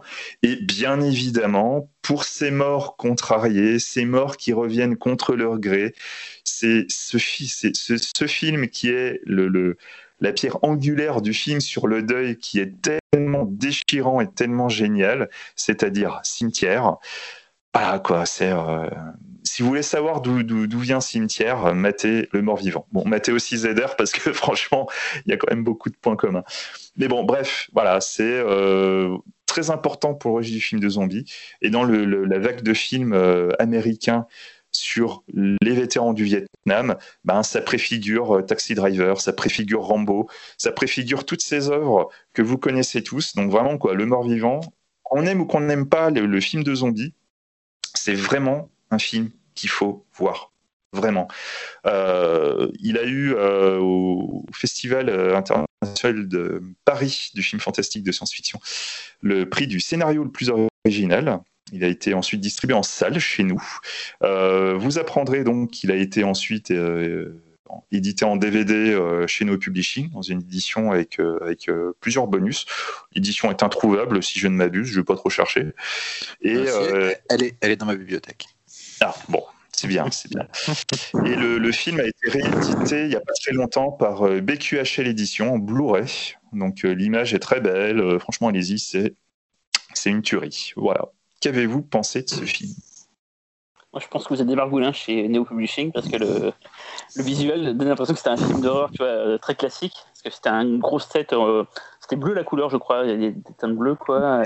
Grise. Et en fait, ouais, Grise, en fait, le film, c'est pas du tout ça, quoi. Mais ce qui, qui c'est forcément une mauvaise chose, hein, mais ça que moi, je m'attendais plus à un truc euh, frontal. Après, je me suis dit, non, c'est Xavier qui l'a choisi, donc ça ne va pas forcément être ça, quoi. Euh, non, mais effectivement, oui, c'est très. Euh, c'est marrant parce qu'on en parle beaucoup maintenant, tu sais, les, les, les PTSD, comme ils disent, là, les post-traumatiques syndromes, tu sais, les, les gens qui reviennent d'une guerre et tout, quoi. Donc, effectivement, le voyage au bout de l'enfer, comme disait Rambo, Taxi Driver, Menace Society, voilà, vraiment tous ces films-là de gens qui sont traumatisés par ce qu'ils ont vécu. Et c'est vrai que l'approche fantastique, finalement, il n'y en a pas eu des masses. il y a peut-être eu. Euh, l'échelle de Jacob peut-être aussi comme ça, mais il n'y a pas eu des, masses de films fantastiques qui, qui élaboraient ça. Et ça que le, combat choc. Finalement, combat, choc, le, côté voilà euh, métaphore du mec qui est mort euh, mort de ce qu'il a vécu là-bas, mais en fait c'est vraiment mort. c'était c'était à la fois une évidence, mais à la fois bah, finalement pas tant de gens l'ont fait et et voilà, donc après le film se mérite, hein, qu'il est très lent, posé, mais il y a une belle photo. Il y a, tu dis qu'elle était un peu blafarde, mais il y, a, y vraiment un style, il y a, y le grain Ah oui, il y a du style, il a de la gueule. Hein. Oui, oui. c'est vraiment très beau, quoi. Euh, y a ces, voilà, c'est lent, ça prend son temps, mais c'est vraiment intéressant. Euh, je, je, ça fait des années que je tournais autour, moi-même j'ai le DVD Neo Publishing et tout, ça fait des années que je l'avais, je voulais le voir, mais je sais pas pourquoi, j'avais jamais franchi le cap. Donc, je suis toujours content que Pifcast me, me force un peu à, à brusquer mes habitudes et m'évite de regarder pour la cinquantième fois Hot Fuzz et me dit tiens, je vais peut-être regarder autre chose pour une fois. donc voilà, donc, je suis très content d'avoir vu, tout comme je suis très content d'avoir vu Messiah of Evil. Voilà, donc c'est c'est intéressant voilà ce, ce, ce, côté voilà on, a vu mille fois ces films de guerre là je pensais aussi à Air enfin tous ces films là euh, qui parle de, ce, de, de ces traumatismes qu'a eu les États-Unis. Je n'avais pas forcément fait gaffe, c'est quand tu l'as dit que suis dit, ah ouais, tiens, c'est vrai que finalement, celui-là est très très tôt dans le, dans le processus euh, euh de, de, de, critique, d'autocritique de l'États-Unis sur son, sur, son, sur, son, sur son histoire, ce que nous on fait jamais en France d'ailleurs. Euh, quand on des films, sur la guerre d'Algérie, c'est genre 30 ans ou 40 ans plus tard, on ne peut pas prendre de risques. Mais, voilà, donc c'est, je ne savais pas que c'est un des premiers qui disait ça, du coup, voilà, quoi, ça le rend d'autant plus, je trouve, précieux. Quoi. Voilà. Véronique, Laurent. Véro, je t'en prie. Moi, j'avais euh, j'avais déjà vu euh, plusieurs fois, je crois. Et donc, euh, c'est toujours, enfin, je vais pas dire un plaisir de le revoir, parce que c'est quand même toujours une expérience un peu douloureuse. Mais, mais ouais, c'est un film ultra mélancolique, en fait. je pense que c'est le mot qui conviendrait peut-être le mieux à ce film-là. Et ce que je trouve, ce qui m'a frappé, là, parce qu'à chaque visionnage, je, je découvre des choses. Ce qui m'a frappé là finalement, alors comme tu le disais, c'est euh, les vivants finalement qui font revenir les morts à, force de ne pas vouloir accepter qu'ils soient morts, quoi. Et, euh, surtout, c'est euh, finalement le la, manière dont les gens euh, nient l'expérience qu'il a pu avoir et, euh, et lui demandent juste d'être comme avant en fait, comme si euh, comme s'il était juste parti et qu'il était revenu et qu'il s'était rien passé entre les deux en fait et, et du coup tout le monde ah ben viens on va on va on va sortir tous les quatre comme avant et on va faire ci on va faire ça et genre tout le monde fait comme si il n'avait rien vécu et, les gens veulent pas savoir ce qu'il ce qu'il a vécu en fait. Et tu sais, d'ailleurs, j'en rajoute une couche. Moi, une des scènes qui m'avait marqué, c'est ce, ce vétéran de, de la guerre d'avant, qui est devenu facteur. Le facteur passe, il voit le gamin et tout machin. Et le mec, il parle de la guerre comme, euh, enfin, mm, limite en mm, mm. rigolant un peu, tu vois, avec du recul et tout. Le mec, il vient juste de rentrer, quoi. Et tu vois la tête horrifiée de Andy qui est juste, mais qui, a juste envie de le bouffer sur place, quoi. C'est euh, en mode comment tu peux rire de ces personnes qui sont mortes, quoi. et même plus tard, même son père qui a qui lui a, vécu la, la, même guerre que le facteur, lui, pareil, le premier truc qu'il dit, c'est mais moi, quand je suis rentré, j'étais pas comme ça, quoi. Du genre, euh, voilà, la, moi, j'ai pas souffert, donc lui n'a pas mhm. souffert. Il y a, y a quelque, une empathie qui, qui, ne se fait pas vis-à-vis d'Andy. Ouais, tout le monde, tout le monde a l'air d'ignorer ou en tout cas de se voiler la face, euh, ignorer consciemment ou pas euh, bah, l'expérience qu'il a pu vivre. Et, et voilà. Et c'est vrai que j'avais complètement oublié. Alors c'est marrant, je dois oublier à chaque fois euh, le coup de la seringue. En fait, euh, je sais pas pourquoi. Euh, j'avais complètement oublié ce détail euh, de l'histoire. pour moi, c'était un zombie, on va dire classique. Et, euh, et, du coup, je trouve ça plutôt bien vu en fait, parce que c'est moins, c'est moins euh, animal, c'est moins brutal, et, euh, et c'est plus une, une, nécessité de survie plutôt que plutôt qu'un truc un peu bestial comme ça. Quoi. Donc ouais, vraiment très très grand film à voir absolument si, si vous l'avez pas vu. Laurent? Et pour oui. Je, voulais juste rajouter un petit, c'est que du coup, si pour essayer de donner une idée un petit peu, si vous aviez aimé Martin euh, D'ailleurs, c'est Véro qui avait parlé de ça, ou je sais plus, ou c'est, peut-être moi, je ne sais plus. Enfin bon, bref. Ah non, c'est moi, c'est moi, j'adore. c'est toi. Euh, le parallèle est clairement euh, évident. Voilà, si vous avez aimé Martin, le mort-vivant, c'est de votre cam, hein, franchement. D'ailleurs, euh, on pourrait presque dire que Le Mort-Vivant est presque autant un film de vampire qu'un film de zombie, puisque le, mode de fonctionnement du personnage est assez similaire en fait. Euh, moi, j'ai pas grand-chose de plus à rajouter que ce que tu as dit, euh, Xavier. J'avais d'ailleurs dans le, hors-série zombie qui est paru en 2012 et, qui ressort là, j'avais signé un papier sur le mort-vivant et j'ai dit peu ou prou la même chose. Donc, donc je partage, je partage ton et votre admiration du film. Je trouve que c'est euh, un, de ceux qui, euh, un de ceux qui rebondit le mieux sur la figure allégorique du zombie euh, selon Romero. je trouve que c'est celui qui s'est le, mieux démarqué en, liant la figure du zombie à vraiment un, mal américain profond. c'est peut-être le meilleur film, justement, je trouve, en effet, sur le sort des vétérans. parce que celui qui, par sa symbolique, rentre le plus dans le vif du sujet et l'exprime de la façon la plus crue et la plus à l'os, quoi, euh, et la plus dramatique.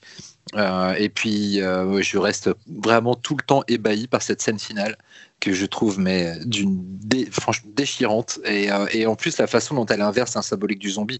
On a un zombie qui veut retourner dans sa tombe, qui veut oublier qu'il est revenu et, ce, et ce dernier plan de, caméra qui, qui, de grue qui est quasiment son âme qui s'élève en fait une fois qu'il est revenu. Enfin, je, sais pas, je, trouve ça, je trouve ça vraiment mais sublime. C'est un petit film qui a pas coûté cher avec un gros grain de caméra. Parfois, tu as, deux ou trois scènes qui sont surex avec des, éclairages, notamment, je crois, dans, la cuisine, les repas de famille où, euh, où on voit bien les, les, gros spots quand même qui projettent les, les, les ombres des acteurs au mur. Enfin, et, mais euh, malgré ça, il y, y, a une foi dans le récit, une foi dans ce que euh, euh, une, un investissement des acteurs aussi et, euh, et, des, et des, des, idées de, de, génie de mise en scène qui culminent là juste cette scène finale qui est, je trouve, une des plus belles scènes du genre zombiesque globalement parce qu'elle est symbolique, parce qu'elle est mm. touchante, déchirante. J'adore ce film. C'est vrai que cette scène, enfin, quand tu sais de quelle année date le film, tu dis quand même c'est terrible d'avoir dès, dès, ce moment-là dit dans un film en gros euh, parfois il vaut mieux qu'ils soient restés morts là-bas plutôt mm. qu'ils reviennent quoi. Enfin, mm. et tu te dis c'est quand même courageux euh, d'insinuer ça en fait dans, le film parce que parce que c'est pas ce que les gens ont envie d'entendre en fait. Mm.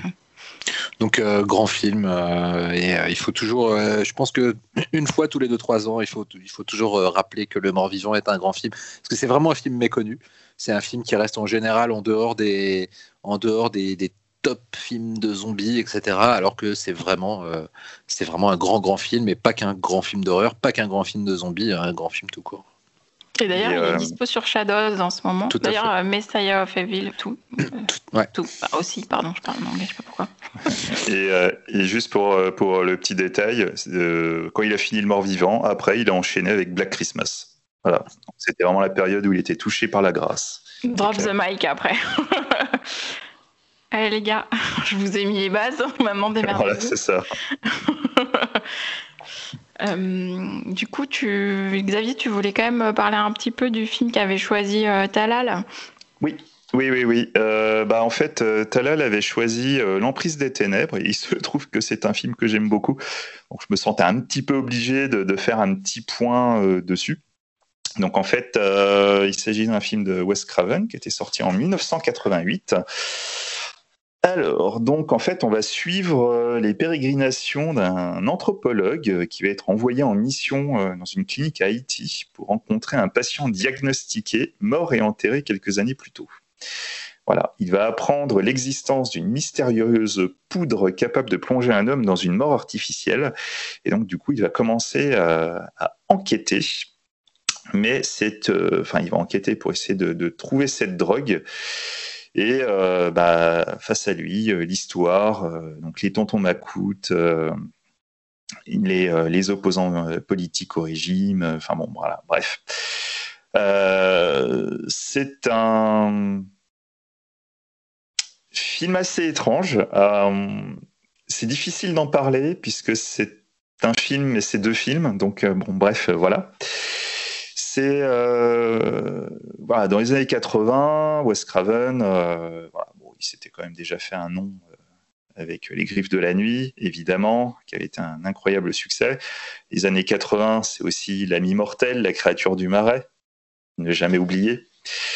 Et, avec l'emprise des ténèbres, en fait, il va, il va faire un film qui est très différent de tout ce qu'il a fait jusqu'à maintenant, mais en même temps en étant la, continuité logique d'une majorité de trucs qu'il a pu faire, et surtout aussi de comment lui il était en, tant qu'homme.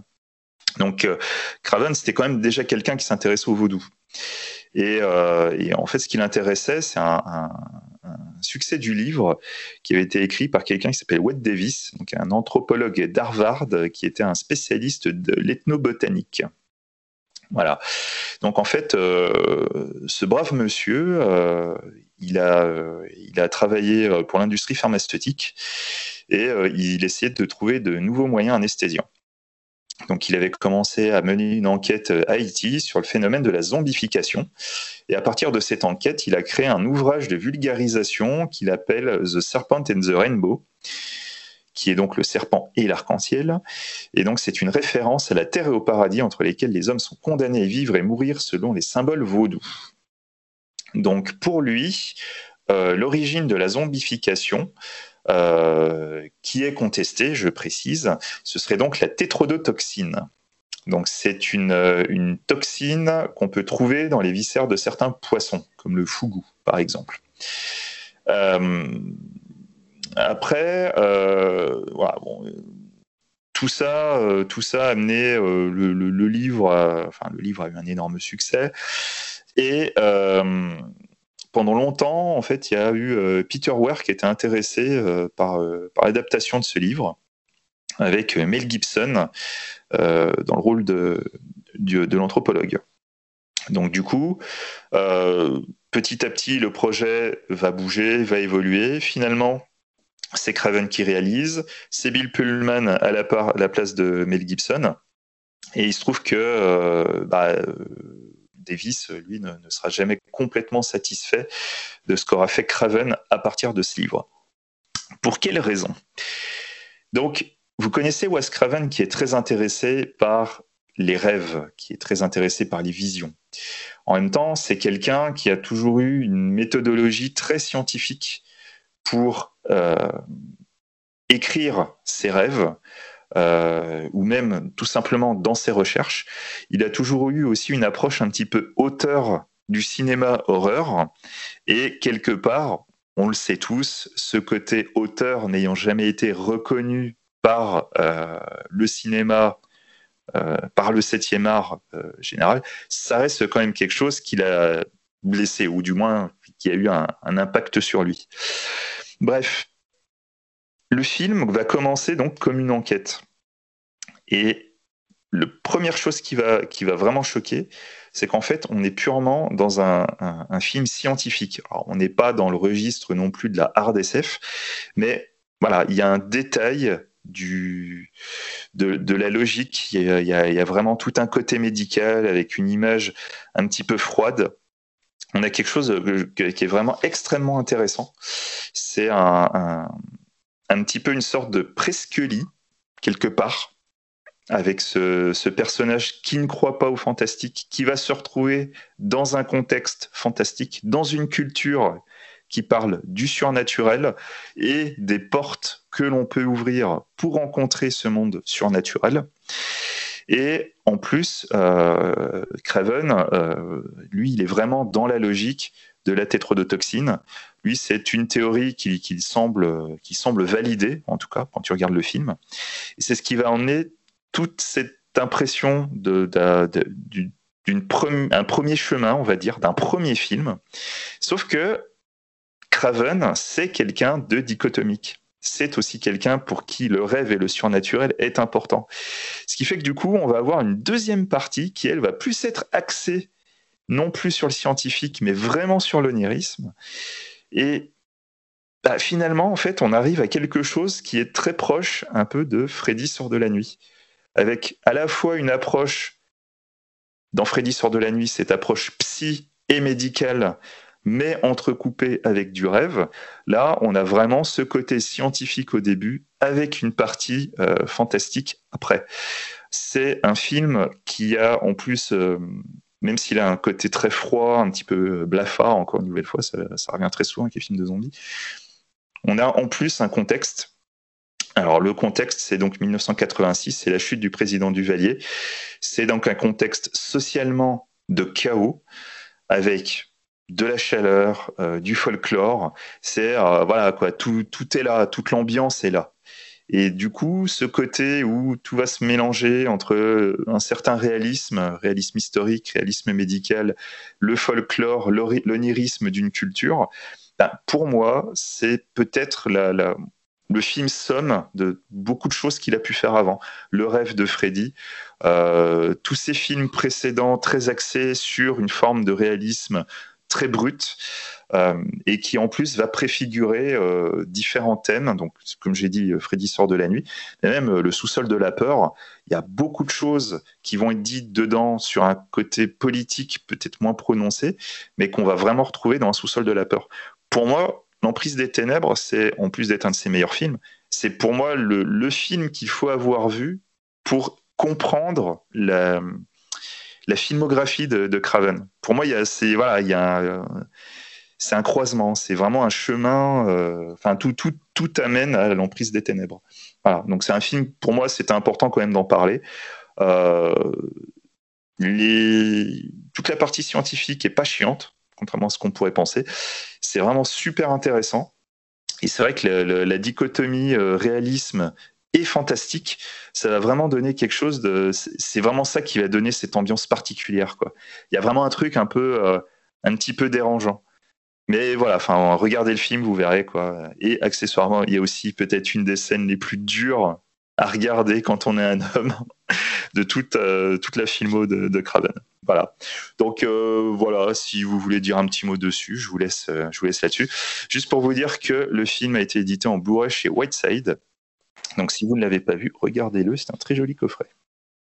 Il était sorti d'ailleurs en salle euh, il y a 2-3 ans, je crois, un peu plus euh, chez Capricci Film.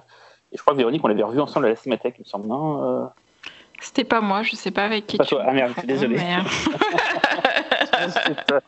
C'était une de tes conquêtes. C'est ça, une de tes nombreuses conquêtes. Mais ce pas... conquêtes, Et du coup, je, je, je l'avais découvert en salle à ce moment-là, je l'avais déjà vu, mais plein de fois, parce que comme Xavier, c'est peut-être un de mes Craven préférés avec les crises de la nuit et Sol de la peur, c'est vraiment un film que je mets tout en haut de, sa filmographie, euh, même si j'aime beaucoup Les Mortels, hein, mais qui est très décrié. Mais ouais, non, c'est. J'adore aussi, tu n'es pas seul. Ouais, je, sais qu'on est un petit peu, mais qu'on est, on est fidèle quoi, euh, sur La Vie Mortelle. Et du coup, ouais, non, non, c'est un, très beau film. C'est euh, un des films les plus différents sur le zombie.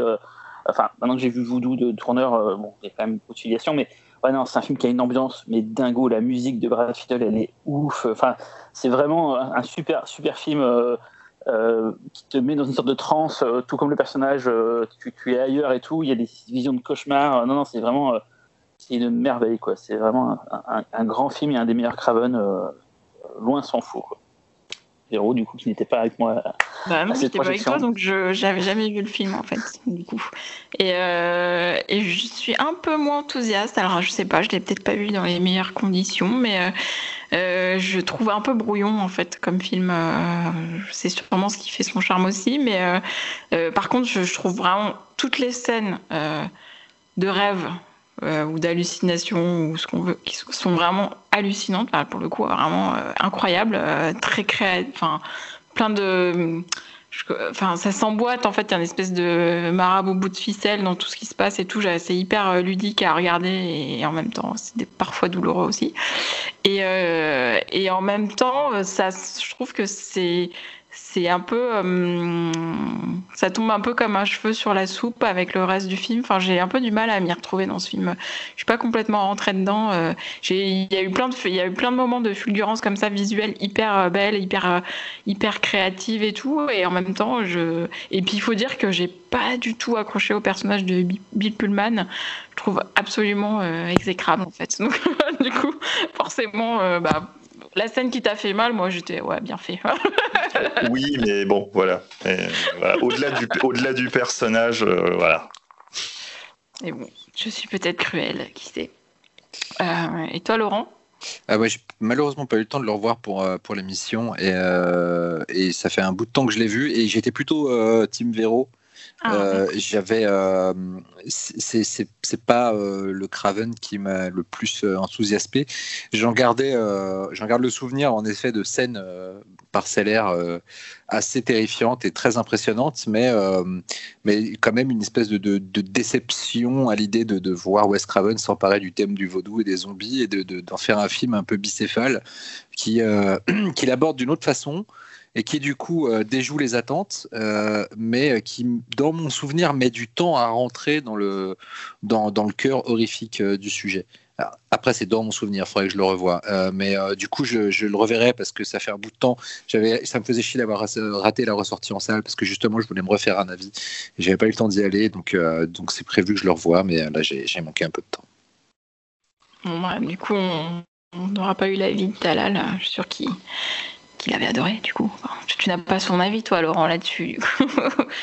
Euh, non, mais s'il l'avait choisi, je pense que. ouais, ok. Euh, on continue donc avec Cyril.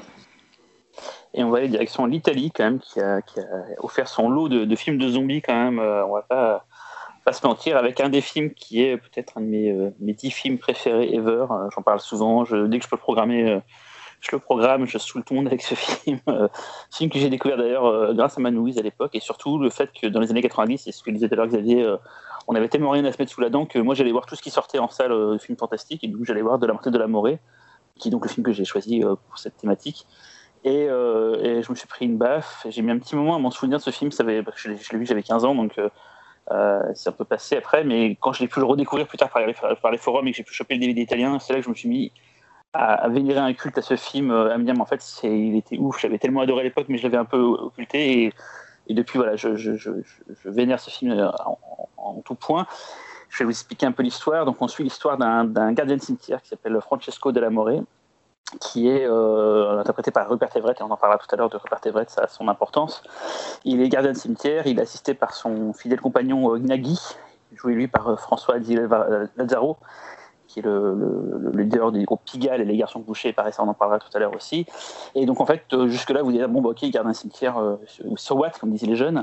Euh, le truc, c'est que dans ce cimetière très particulier, dès que les gens sont enterrés, sept nuits après leur mort, ils reviennent à la vie. Du coup, Francesco Della More doit à nouveau retuer ceux qu'il a déjà enterrés, donc il doit faire deux fois le boulot.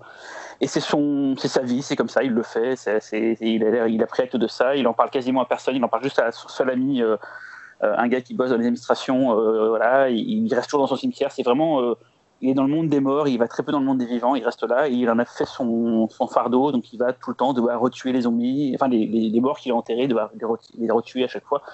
Tout ça suit son cours, ça se passe bien et tout, quoi. Et forcément, si c'était comme ça, bon, ça ferait pas un film. Arrive un élément perturbateur euh, en la personne de elle, Chi, euh, n'a pas vraiment un nom dans le film, euh, euh, une, une, une veuve euh, euh, qui vient enterrer son mari, son mari qui est beaucoup plus âgé qu'elle, il y avoir, je sais pas, 40 ou 50 ans de différence entre deux. Et il tombe complètement amoureux, donc Francesco Della More, de, de, cette, de cette fille. Et en fait, il va découvrir qu'elle a, une passion pour le macabre. Et de là va naître une idylle entre deux. Euh, euh, sur justement le fait qu'elle adore les morts, elle adore euh, le, côté gothique et tout. Donc lui, il, a, il va la faire visiter son ossuaire. Je pense que toutes les filles Terre seraient contentes d'aller visiter un ossuaire. En tout cas, voilà, euh, il l'amène visiter ce ossuaire. Puis elle va- il va se passer un truc. euh, ils vont faire l'amour sur une tombe, la tombe d'ailleurs du mari euh, défunt. Et il va revenir à la vie, voilà. Et euh, il va la mordre et, puis il va devenir un zombie. Et puis tout va partir en vrille. Et, et j'en en dirai pas plus parce que le film réserve son lot de de surprises, euh, ça n'arrête jamais. C'est pour ça que j'adore ce film. Moi, j'adore les films qui sont qui offrent beaucoup de choses, quoi. Et je vais maintenant vous parler un petit peu de la, jeunesse de tout ça, de qui est Michele Soavi, donc Michel Soavi si on parle français euh, et qu'on veut massacrer l'italien. Euh, donc, tout d'abord, l'histoire d'où vient ce, ce- ce- ce- cette histoire de la Marthe de la Morée? À la base, c'est un roman de Tiziano euh, Sclavi, donc j'espère que je n'ai pas massacré son nom non plus C'est euh, ça. qui est connu, c'est ça, qui, qui est connu pour la, la BD Dylan Dog, euh, un fumetti qui est très célèbre en Italie euh, et un peu moins en France, mais voilà, qui est une, sorte de BD euh, d'aventure où on, un détective sur le- sur- qui va se battre contre le surnaturel. Et donc, euh, Damien de la Morée, à la base, c'est son roman. Il a essayé d'en faire une BD, on lui a dit non, les gardiens de cimetière, ça intéresse personne et tout. Donc il a, il a créé après euh, Dylan Dog, qui s'inspire en partie de ce qu'il avait écrit pour De la montée de la Morée. Il a changé des choses, typiquement, c'est plus sur la colline, c'est plus Nagui, c'est plus une sorte de, de, de, personne euh, un peu, euh, un peu, un peu, un peu bébête. C'est, autre chose. mais il y a toujours ça en tête et tout quoi. Et quand euh, Soavi décide d'adapter ce roman à, à l'écran, forcément, ben, il va reprendre un peu aussi de, de, Dylan Dog. Et pourquoi tout à l'heure je parlais de Rupert Everett, c'est qu'en fait, Rupert Everett a servi d'inspiration euh, pour le design de Dylan Dog. Donc forcément, c'était un des choix premiers euh, de ce pour, euh, pour, pour faire pour l'acteur, enfin en tout cas pour l'acteur principal de, ce film, ce qui n'a pas forcément été forcément très possible au départ parce que les producteurs, enfin, je, parlerai aussi de la production un petit peu après, préféraient Matt Dillon, mais lui il a vraiment forcé pour avoir Rupert Everett et finalement il, a eu gain de cause. D'ailleurs j'ai appris qu'il y a un épisode de la BD Dylan Dog où on voit Francesco de la More Gnaghi euh, et à la fin de la montée de la Morée et Dylan Dog se rencontrent. Voilà, donc j'ai pas vu cette BD là, mais du coup j'ai envie de la, découvrir parce que euh, ça me semble euh, important pour un fan comme moi de, de ce film. Alors, Soavi, qui c'est Soavi C'est peut-être un réalisateur italien préféré ever. Il a commencé comme assistant réalisateur au départ sur des, des films qui parlent à beaucoup de fans du Pifcast, genre Alien 2 on Earth. C'est donc une sorte de fausse suite d'Alien, comme les Italiens avaient l'habitude de faire à l'époque, comme le, la fausse suite de Terminator euh, fait par euh, par merde euh, merde Cannibal comment il s'appelle Bruno Mattei, il a fait une fausse suite à Terminator, donc là il a une fausse suite à Alien, il a fait assistant réalisateur là-dessus, il a été assistant réalisateur sur 2020 Texas Gladiator, assistant réalisateur sur Frayeur de Fulci. En fait, il a beaucoup, surtout assisté D'Amato, Joe D'Amato dans ses premiers films, il a même fait l'acteur dans certains des films de D'Amato. D'ailleurs, D'Amato lui rendra l'appareil plus tard en produisant euh, le premier film de, euh, de Suavi qui s'appelle Bloody Bird, dont on a déjà parlé ici. C'est Xavier, je crois qu'il avait choisi euh, dans une thématique, je ne sais plus laquelle, mais on en avait déjà parlé. Euh, Suavi aussi fait assistant d'Argento sur Ténèbres. ils ont pas mal de choses en commun, si Argento et Suavi, on en parlera aussi un petit peu après. Il a été assistant aussi de Lamberto Bava sur Démon et la Maison de la Terreur. Euh, d'ailleurs, euh, il a après joué aussi dans les films de, Lamberto Bava. Il a joué euh, dans Démon. Il a joué aussi, bah, je parlais de D'Amato, il a joué dans Absurde, il a joué dans Caliga 2, The Untold Story, il a joué chez Fulci chez, dans York Creeper. Et pour ceux qui ont vu Démon, c'est l'acteur qui a un masque de métal sur le visage, c'est Soavi en fait. Voilà. Donc, euh, Lamberto, Bava produit son premier long métrage, euh, enfin, euh, D'Amato produit son premier long métrage, euh, et avec Argento, il y a une relation un peu bizarre qui va se créer. Je pense qu'Argento va prendre sous son aile ce avis, tout en le bridant un peu. C'est Fausto qui me donnait cette théorie, comme quoi Argento avait un peu peur du talent de Suavi, qu'il n'aurait pas trop voulu que euh, qui viennent l'écarter euh, du podium en Italie. Donc c'est qu'il y a toujours eu un truc bizarre et tout. En fait, de, sur la vie, son premier film, en fait, avant Bloody Bird, c'est un documentaire sur Argento, sur euh, la carrière d'Argento, en tout cas à l'époque, avec des interviews de fleuve d'Argento, s'appelle Le Monde de l'horreur, The World of Terror en, anglais. Et c'est des, des, trucs voilà, qui font qu'il y a toujours des, relations bizarres entre Argento et Soavi. Euh, mais il y a aussi une autre figure importante chez, euh, chez Soavi, c'est Terry Gilliam, et on en parlera aussi un petit peu après parce que euh, Soavi a fait assistant réalisateur sur Les Barons Munchausen. Je, je sais qu'il y a beaucoup de trucs que je ferai après. Et il a été aussi assistant réalisateur sur euh, Les Frères Grimm, en fait. Voilà. Donc il y a vraiment une connexion entre Soavi et Gilliam. D'ailleurs, à un moment donné, il y a un personnage de la mort qui apparaît dans, dans, dans La montée de la Morée. C'est un des personnages qui été emprunté au film, justement, Les Barons Munchausen. Donc après Bloody Bird, Soavi réalise Church et The Sect qui, si je ne me trompe pas, sont produits par Argento, mais là j'ai un doute du coup. Euh, il y a ces deux films qu'il réalise, euh, qui sont d'ailleurs sortis chez chaque film en Blu-ray, et arrive à ce moment-là, euh, comment s'appelle, euh, de la moitié de la Morée. Quoi. par la suite, il a fait un polar qu'on adore ici, qui s'appelle La Riviera Mauricio, puis il n'a pas fait grand-chose pour le cinéma. En fait, son fils étant malade, et du coup, il s'en occupait beaucoup. Il a surtout bossé pour la télévision, il a fait beaucoup, beaucoup de téléfilms. Et il est revenu pour, avec un film pour enfants euh, il y a deux ans qui s'appelle La Benefa Vienne di En gros, c'est un film assez connu en Italie sur une sorcière de Noël. C'est un peu le, si vous avez connu, c'est un peu genre le Grinch, on va dire italien, ou tout comme ça. Quand il y a un truc mm. euh, autour de cette mythologie, il a fait un long métrage qui a bien marché là-bas, qu'on avait d'ailleurs essayé d'avoir pour le pif, mais ça n'a pas été possible. Donc voilà à peu près la carrière de Soavi. Euh, il n'a pas fait énormément de films, mais euh, il en a fait des, plutôt mortels en tout cas.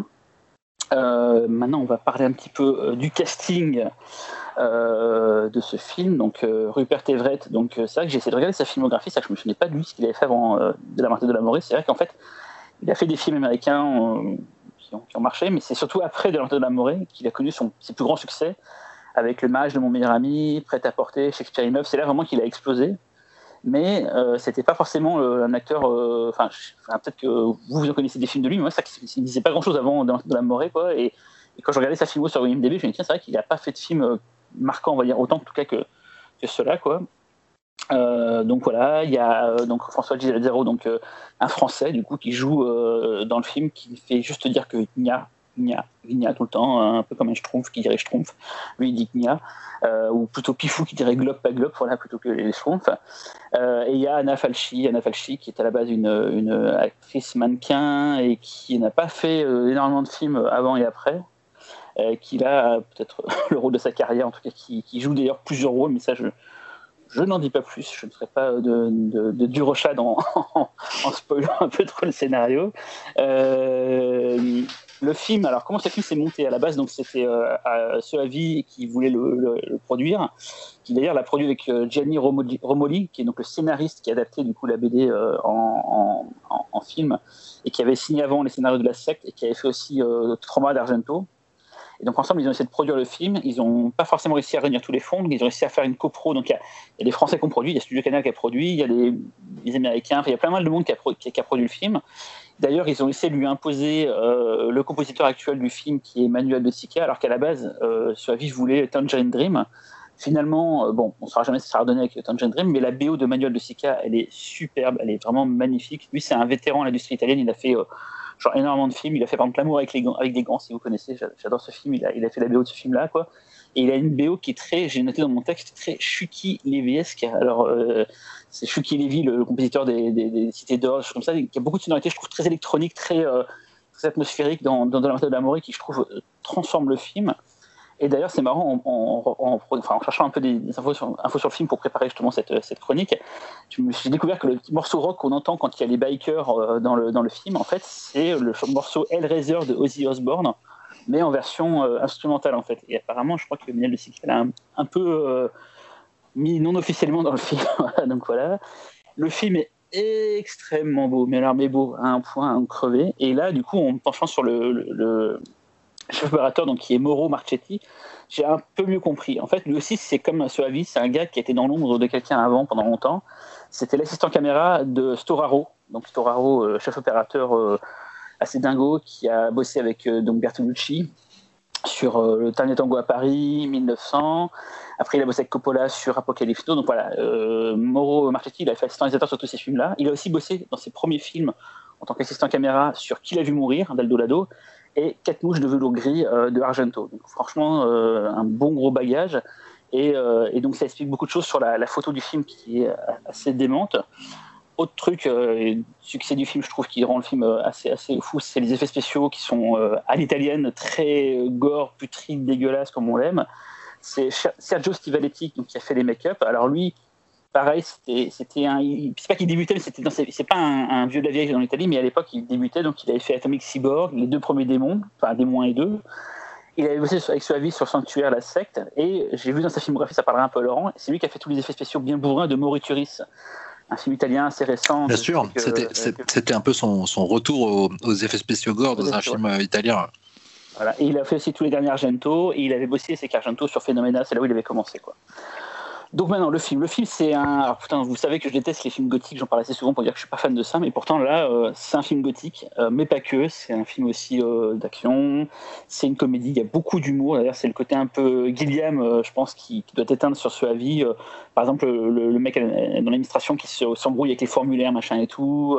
le photo du mari sur la tombe qui, à la fois, donc la, le tombe du mari d'Anna Falchi, qui, à un moment, la, photo fait la gueule, à un moment donné, elle est contente, à un moment, voilà, il y a plein de gags comme ça et tout. Il y a le, le maire du village qui n'hésite pas à vouloir prendre une photo avec sa fille morte pour pouvoir euh, s'attirer les, bonnes grâces des électeurs. Le policier qui à chaque fois a toutes les preuves pour euh, accuser euh, Francesco de la Morée, mais il dit chaque fois non, mais je sais que c'est pas toi.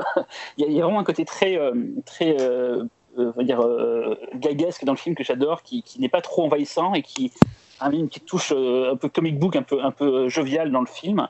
Euh, il y a des idées complètement folles. Donc il y a un, zombie moto. Je pense pas qu'on ait, vu ça souvent. On avait vu ça chez dans, dans, euh, comment s'appelle euh, les crises de la nuit 2 enfin le, deuxième Freddy où il y avait un, une moto qui donnait humaine et tout quoi il y a des zombies scouts il y a plein d'idées visuelles assez folles comme les, les, feux follets pendant que font l'amour euh, Rupert Everett et Anna Falchi il y a des cadrages un peu, un peu biscotés, genre des gros plans au niveau d'un squelette ou dans la, dans la bouche d'une tête coupée, des ailes d'ange qui tombent et qui forment des, un, des, en perspective forcée des, des, l'impression que quelqu'un a des ailes dans le dos et tout. Il y a, ah, il y a aussi un truc qui est assez connu, ça je, je, je, le dis quand même, mais bon, ça je pense que tout le monde va en parler, c'est le. À des moments, vie a voulu reproduire des, euh, comment s'appelle euh, des tableaux dans son dans son film, et donc il va reproduire par exemple les amants de Magritte, euh, qui ce fameux tableau où on voit deux personnes qui s'embrassent avec un, drap l'un dessus l'autre et tout. Et bah, il va reproduire ça dans, dans, un plan du film. Pareil, il y a, à une sculpture d'une fontaine dans un cimetière qui représente le tableau de l'île des morts d'Arnold Bocklin. Voilà, il met plein d'idées comme ça visuelles dans son film pour, le, pour lui donner une certaine puissance visuelle. Et voilà, donc dans les inspirations, j'ai noté qu'il y avait genre le côté très comic book, un peu la Evil Dead avec des, des côtés un peu too much par moment, des éclats de, de violence. Des, des, je sais pas, la scène de l'hôpital à la fin qui est quand même hallucinée. Il y a, plein de choses assez folles. L'Argento forcément aussi pour le côté gothique et tout. Voilà, c'est un grand film et, je note à la fin de ma, mon, de chronique, c'est un peu le chant du euh, du cinéma fantastique italien. C'est qu'en fait, euh, il est arrivé donc en, en, 95 et c'est vrai que c'était pas trop la folie. Les, films italiens à ce moment-là, il y avait plus grand chose. Argento faisait pas ses meilleurs films. Et c'est vrai que c'est un des derniers, en tout cas à l'époque, depuis il y a peut-être eu un renouveau. Hein, je pense à, à, The Nest qu'on avait passé au pif. Euh, il y, a des, nouveaux qui arrivent. En tout cas, à cette époque-là, c'est vraiment le dernier grand film fantastique italien à être sorti. Je ne sais pas si vous partagez cette, cette, cette approche. En tout cas, euh, voilà, c'était euh, pour moi euh, voilà, un, très grand film, un très beau film.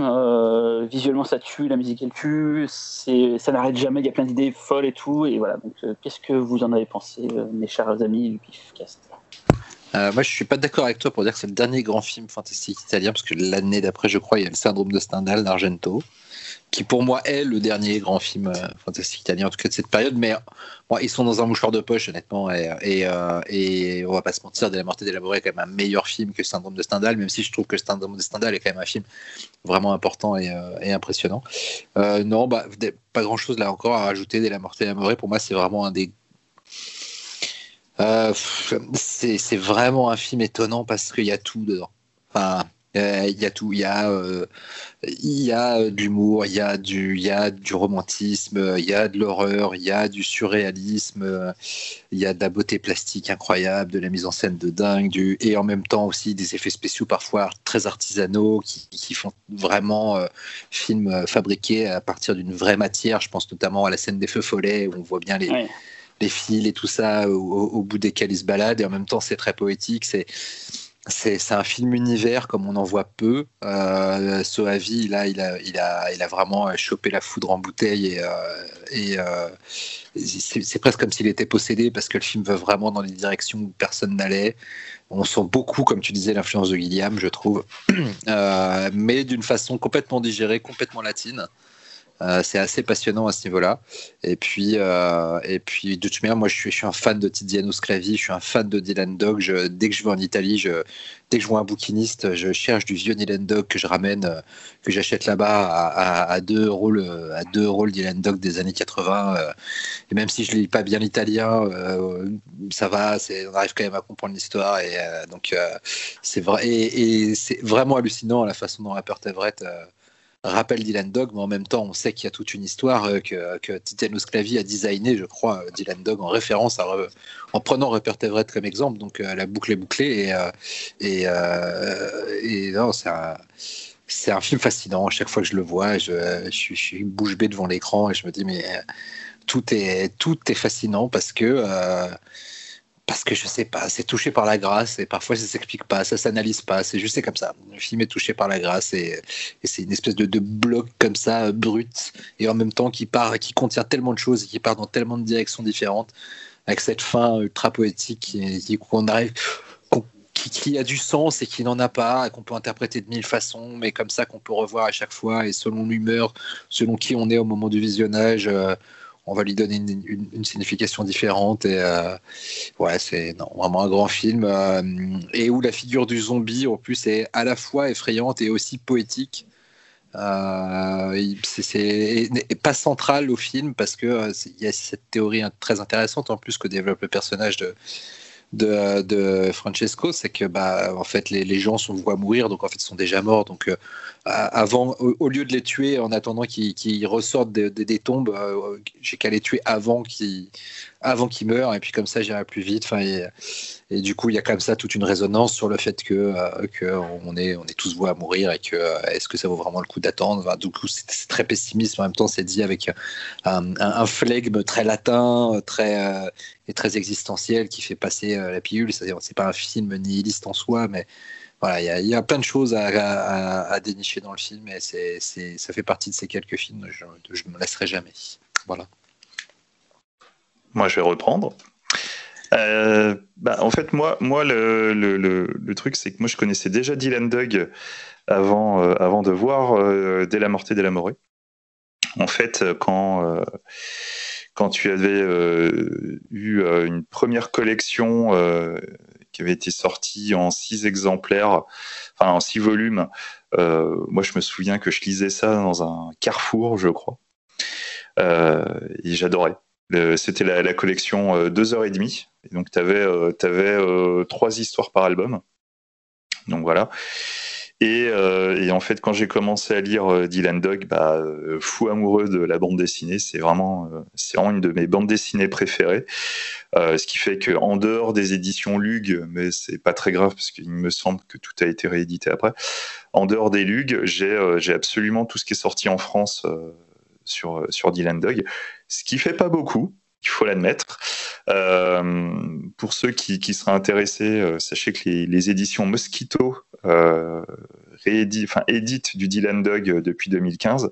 Donc, il faut savoir que Dylan Dog, euh, ça existe depuis 1986 et c'est toujours édité.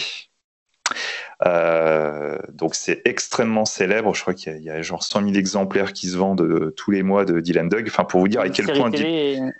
Il y a une, Italie, live. Il y, a, il y, a, une série télé en bande dessinée. Il y a un spin-off qui, qui, est La planète des morts.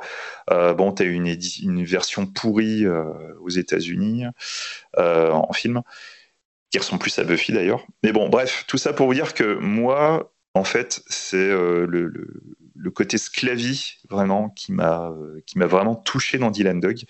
Et donc, ce côté sclavie, c'est précisément un type d'horreur onirique, quelque chose de très particulier, c'est très poétique, tout en étant horrible, un peu déchirant en même temps un petit peu de réflexion. Enfin, c'est, voilà, y a, y a, moi, je trouve qu'il y a une patte à la sclavie. Et du coup, quand j'ai vu Della Morte Della More, en fait, ben, moi, je, à l'époque, je n'étais pas encore au courant que, c'était tiré d'un roman de, de. Je me suis dit, mais même si c'est pas Dylan Dog, c'est la meilleure version, enfin, c'est la meilleure adaptation qu'on fera jamais de Dylan Dog. J'ai retrouvé très... d'ailleurs à double film. Hein. L'auteur l'a vu. c'est ça. Vraiment, euh, et d'ailleurs, pour le détail, sachez que Dylan Dog, aussi, euh, c'était aussi la, la, la, bande dessinée préférée d'Umberto Eco. Voilà. Pour vous donner une idée quand même de, de, du truc, c'est pas, euh, on n'est pas dans un truc euh, horrifique pur, quoi. On est vraiment dans autre chose. C'est bourré de références culturelles, artistiques, de la réflexion, de la psychologie et tout machin. Et du coup, vraiment, c'est ce que tu retrouves dans Della Morte Della More. Et c'est voilà quoi, il y a tout, il y a l'ambiance, c'est beau, c'est beau, mais ce que j'aime dans ce film, c'est quand je me dis que c'est beau, c'est pas forcément juste c'est beau visuellement. C'est ah, tiens un plan, c'est super, t'as une scène qui est magnifique, qui te touche vraiment. Euh, il y a des idées, t'es devant, tu fais putain c'est trop beau. Enfin, moi je, quand je vois Dès la morte de la mort, je suis toujours en train de me dire c'est beau, c'est beau, c'est beau, c'est beau. Je, ne me lasse pas de ce film. Je pourrais vraiment le mater en boucle. J'adore profondément ce film. Et, euh, et, voilà, et je trouve que déjà, c'était des choses que tu pouvais voir dans, euh, dans Bloody Bird parce qu'il y avait des instants de grâce comme ça, c'est une sorte de beauté macabre, de poésie macabre. Mais voilà, les, plus beaux instants de Bloody Bird, pour ceux qui ont vu Bloody Bird, bah, dès la et dès la mort, c'est ça, mais tout le long du film. Donc, le côté soavi, euh, poétique euh, et, euh, et, super images mélangées avec les idées de sclavie et tout, enfin, bah, pour moi, c'est vraiment topissime. Enfin, pour moi, dans, les années 90, c'était un des plus grands films italiens fantastiques euh, qu'il y a eu à cette époque-là. bah, je vais casser l'ambiance. non, non, je rigole. Non, c'est vrai que c'est vraiment un très très beau film avec, voilà, visuellement comme tu le disais, Cyril, chaque plan est beau, même quand les, effets spéciaux sont un peu cheap, ça, ça fait partie du charme aussi. Donc voilà. Après, moi je trouve quand même, parce que je, peux quand même apporter un bémol, même si je suis d'accord avec tout ce que vous avez dit globalement, je trouve qu'il y a quand même un problème de rythme dans le film.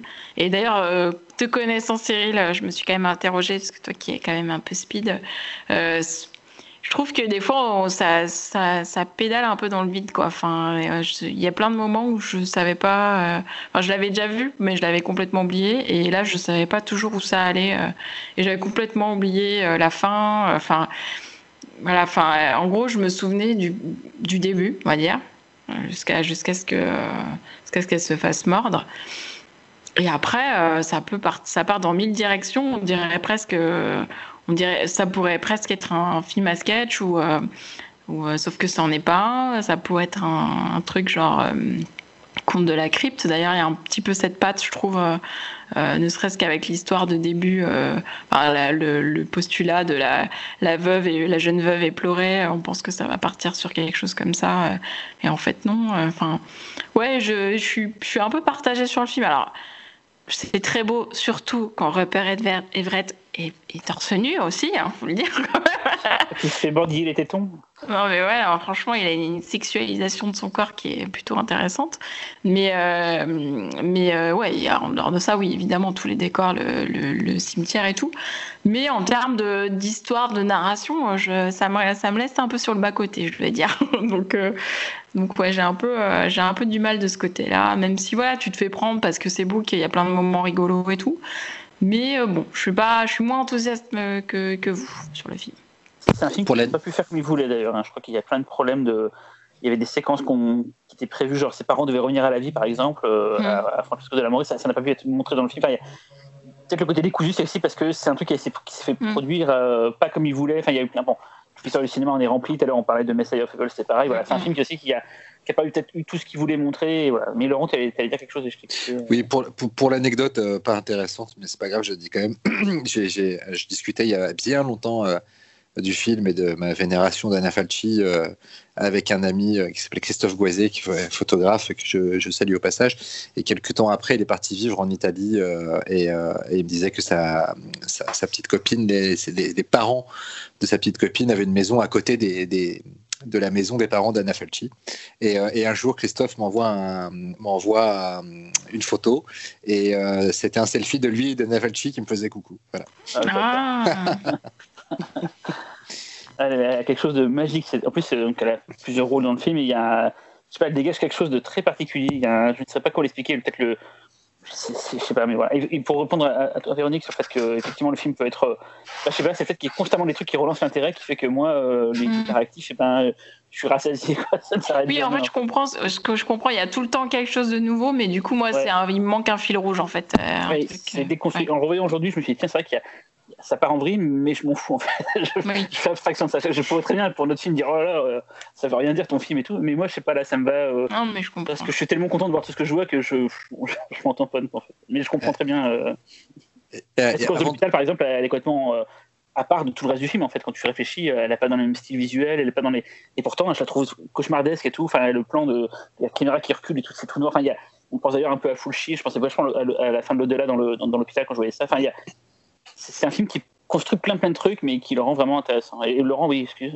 Non, c'est juste avant de clore, du coup, euh, puisqu'on on a. Euh... Mais non, on n'a pas fait le tour des films, d'ailleurs, il en reste un. Oui, pardon. Ah, bah oui, je suis bête, bon, pardon. oh J'ai rien dit. En rebobine. Véronique, ton film Alors, mon film, eh bien, moi j'ai choisi euh, un film beaucoup plus récent euh, qui s'appelle The Battery et qui date de 2012. C'est un film euh, réalisé écrit et réalisé par Jeremy Gardner. Alors le pitch c'est euh, Ben et Mickey euh, qui étaient euh, jadis joueurs dans la même équipe de baseball mais qui désormais font équipe pour survivre dans un monde dévasté par une invasion de zombies. Ils n'étaient pas spécialement amis avant cette épreuve mais ils ont une manière de survivre à la situation qui est complètement différente.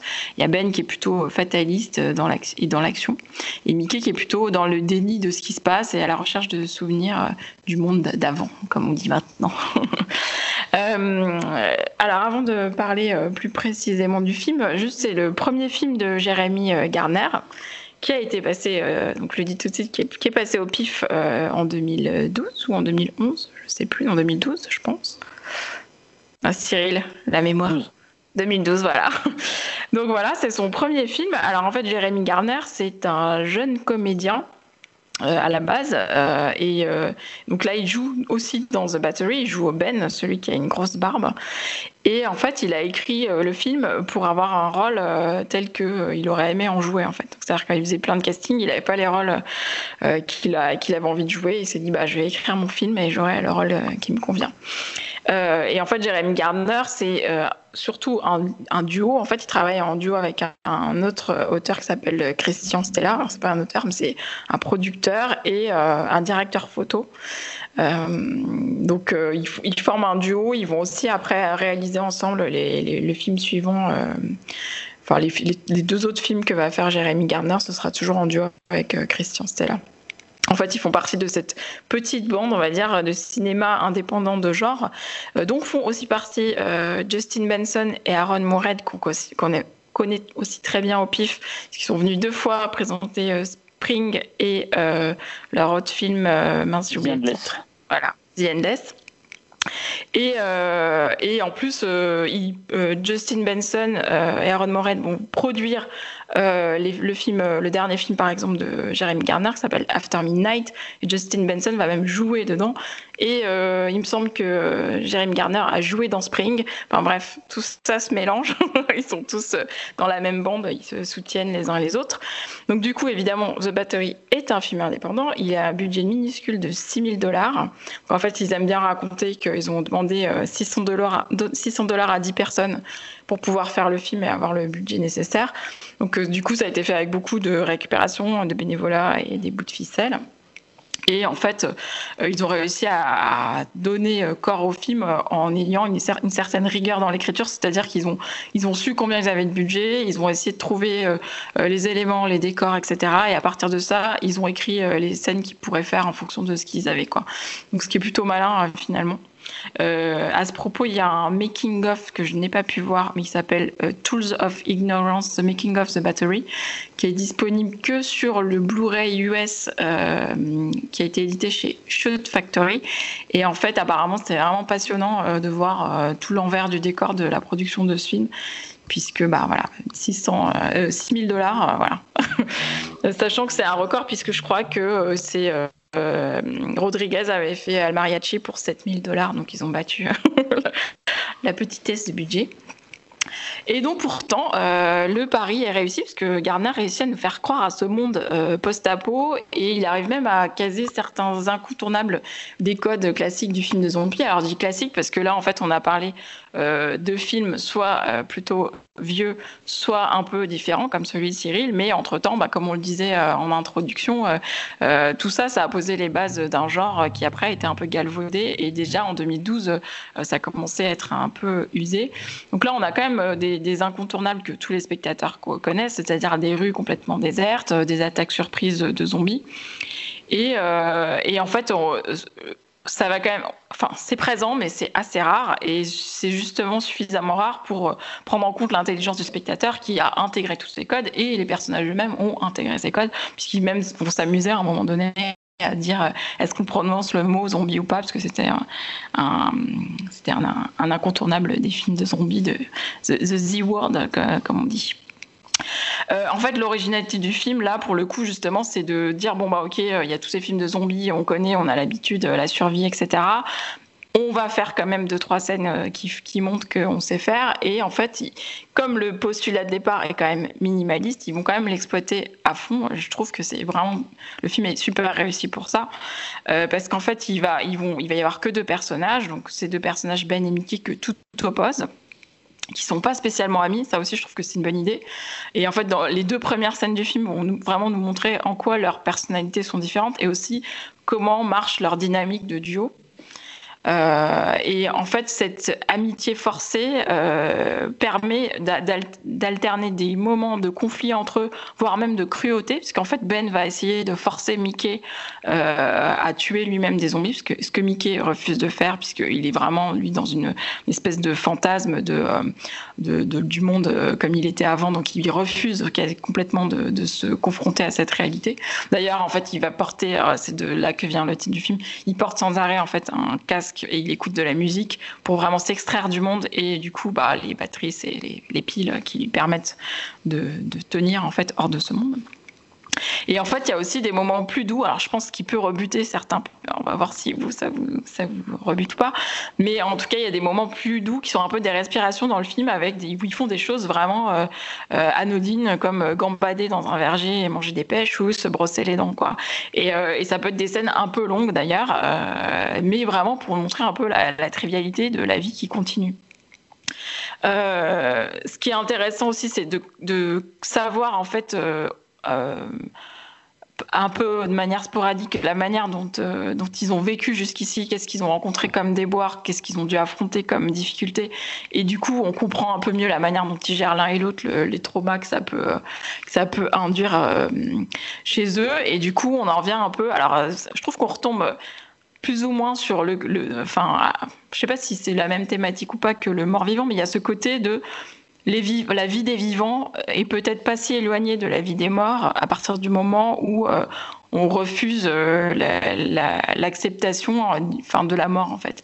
Et en fait, il y a ce côté où eux, ils sont dans, une vie, alors ils luttent chacun de, leur manière pour pas l'être, mais en gros, euh, être vivant dans un, dans un monde peuplé de zombies, c'est un peu être mort aussi en fait. Donc il y a ce côté, je trouve, qui est, euh, qui, euh, qui, qui est un peu raconté, je trouve, dans le film, notamment par une scène euh, de masturbation, où en fait la, la, la, la, frontière entre les morts et les vivants, elle est, elle est illustrée par cette scène, je trouve, qui est hyper intéressante parce que, bah voilà, euh, on va dire que la masturbation pourrait euh, signifier la vie et euh, la mort, la mort. et en fait, je trouve que cette scène, elle est vraiment étonnante. Déjà, elle est inattendue parce que je pense n'avoir vu ça dans aucun film de zombies avant, mais peut-être que je me trompe, hein, vous allez me le dire. Et en plus, hein. comment? J'ai les majors qui produisent des films, généralement, c'est pas le genre de truc qu'ils aiment bien voir. Et en plus, je trouve qu'elle est finalement beaucoup plus tragique qu'elle n'est comique. C'est-à-dire que si l'idée peut paraître comique au départ, je trouve qu'elle est d'une tristesse absolue cette scène, elle est vraiment triste et je trouve qu'on comprend à ce moment-là vraiment ce que c'est de finalement être le dernier vivant euh, dans un monde où tout le monde est mort. Et c'est là où je le raccroche un peu à Bob Clark parce que je me dis c'est peut-être l'impression qu'avait dans sa tête euh, Andy quand il est revenu, c'est-à-dire que lui il était mort et euh, comment tu te raccroches à la vie quand tout est mort en fait. donc voilà, il y avait ce, a ce côté moi que je trouve hyper intéressant. Et donc le film est aussi vraiment unique en son genre puisqu'il a une scène finale qui dure 30 minutes et euh, qui a un huis clos de 30 minutes euh, qui propose une expérience vraiment immersive dans le coffre d'une voiture. Et, euh, et c'est vraiment une scène. en plus, moi, je l'avais du coup, je l'ai découvert en salle au pif, qui est vraiment incroyable, notamment à cause du son qui peut rendre complètement fou, parce qu'en gros, il y a des grognements de zombies pendant 30 minutes. Et en fait, ce qui est intéressant aussi, c'est que je trouve que ça ramène les personnages à leur fragilité, à leur humanité.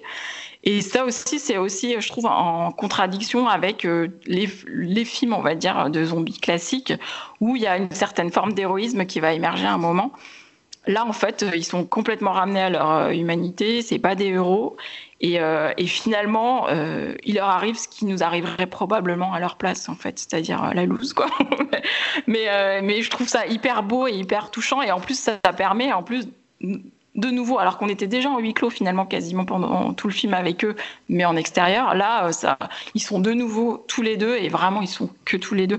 Et euh, leur solitude à deux est, euh, vraiment illustrée par cette, cette scène finale que je trouve, enfin, le film vraiment le coup d'œil au moins pour ce, tour de force de cette scène. voilà.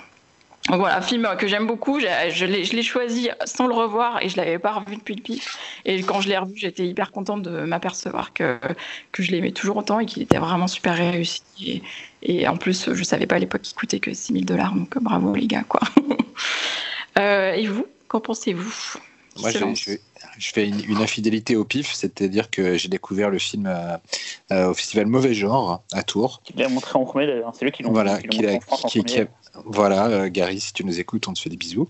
et j'avais pris une, vraiment une, bonne petite baffe en découvrant le film parce que ouais, c'est ce côté do it yourself euh, et, euh, et euh, jamais vraiment jamais vraiment clinquant avec plein de défauts hein.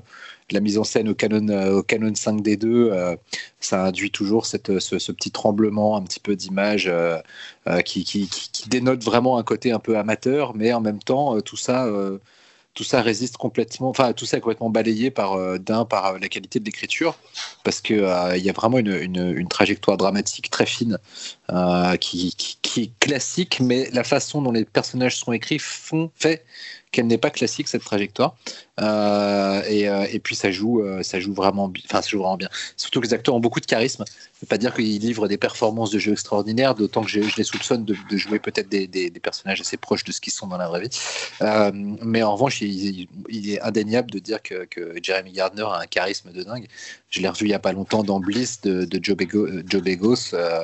on peut penser ce qu'on veut du film. À chaque fois que lui il arrive dans une scène, il, apporte un truc vraiment quoi. Et, la dynamique de des deux personnages de, The Battery est vraiment assez unique parce que c'est un buddy movie. J'adore les buddy movies, c'est un vrai buddy movie, mais c'est euh, vraiment un buddy movie où, euh, où, l'amitié met du temps à naître et, euh, où en fait les personnages sont pas si opposés que ça parce que d'ailleurs je, vais apporter une, précision sur le titre. Non seulement ça parle des, piles, mais aussi The Battery dans le baseball, c'est un duo très précis formé entre le lanceur et le receveur. Et ce sont leurs deux postes aussi euh, aux deux personnages. Et du coup, euh, on, s'aperçoit que ce sont deux personnages qui ont plein de choses en commun, puisqu'ils ont le même métier, ils sont dans la même équipe, etc., mais qui n'étaient pas vraiment potes. Donc il y a un côté vraiment euh, pas les opposés qui vont finir par s'aimer, mais au contraire deux mecs qui sont censés être potes assez dès le début, mais qui, qui balancés comme ça dans une apocalypse, sont ultra proches l'un de l'autre, très différents et, et, qui, et qui vont mettre beaucoup de temps en fait à se rapprocher. Euh, et, euh, et, ça, c'est vraiment très intéressant de voir comment leur, leur euh, relation évolue. l'autre personnage, j'ai oublié son prénom, pas celui par Jeremy Gardner, mais l'autre. Mickey. Mickey est, vraiment, vraiment touchant dans son, cette façon de se raccrocher tout le temps à, tout ce qui peut lui rapporter, lui rappeler sa, la vie d'avant. Et, et, la scène où la scène où Gardner l'engueule parce qu'il écoute tout le temps son, son, baladeur, etc. Et il dit des choses très justes et, très belles et très touchantes et en même temps très vraies. Voilà, Mickey est clairement pas fait pour une invasion zombie. Euh, il n'a pas, pas le pragmatisme, il n'a pas le, il a pas, il a pas peut-être la force de caractère, mais en même temps c'est ce qui, c'est ce qu'en fait quelqu'un de touchant. Et, euh, et puis euh, il y a des idées de, de, scènes qui sont, qui sont vraiment très couillues. La scène de la masturbation, elle est, elle est géniale parce que comme tu dis, elle est, elle est à la fois trash, elle est parce que le, quand même, il est en train de se masturber devant une zombie qui veut l'attaquer, mais elle a un top assez moulant et, euh, une poitrine assez, euh, assez opulente. Et donc, du coup, il, se rattrape au, à, la, microscopique parcelle d'érotisme que peut, euh, contenir cette situation qui est anti-érotique au possible, jusqu'à une conclusion assez abrupte et très drôle. Et, voilà, il y a plein de, détails d'écriture comme ça qui sont vraiment très. Euh, c'est presque pas un film de zombies, c'est plus un film de survivants d'une apocalypse zombie en fait. C'est-à-dire que les zombies sont vraiment secondaires pour le coup. Euh, euh, les personnages eux-mêmes réfléchissent assez peu à ce, ce, que sont les zombies et ce qu'ils représentent par rapport à eux. ils, le formalisent, ils le formalisent pas trop. C'est vraiment plutôt l'écriture des scènes et les situations qui, qui apportent le spectateur à réfléchir à cette relation. Donc vraiment pour un truc à 6000 dollars tourné à la va-vite. Euh, et qui s'inscrit dans un courant euh, indé américain qui n'a pas toujours donné euh, le meilleur du, cinéma de genre, c'est assez intéressant. il y a sur le film plane l'ombre de Larry Fessenden, le producteur de Glass Eye Peaks, qui, est, un peu un parrain de la scène indé américaine de genre. Et d'ailleurs, il joue en fait la voix du, la voix dans le Talkie Walkie du, du chef de l'espèce de, de, communauté là. Euh, et euh, voilà, c'est non non, c'est vraiment une. J'ai pas, j'ai pas, euh, j'ai jamais trouvé le temps de voir les deux films suivants de, de Jeremy Gardner. Je, je, j'ai cru comprendre, After ouais, Midnight, là, euh, c'est beaucoup moins bien. Enfin, j'ai j'ai cru comprendre qu'il vraiment avait terrible. pas vraiment, euh, qu'il avait pas vraiment tran- merde, comment on transformer dit? l'essai. transformer les Non. Merci. On C'est voit qu'on vient, du sud non et d'une tasse- et d'une nation de rugby. C'est clairement film, son meilleur film. hein. The Battery, c'est son meilleur Ouais. film. hein. Il y a Ouais. pas euh, Will Survive, c'est même pas sorti, je crois. Si, Euh, Si, si. non, deuxième film.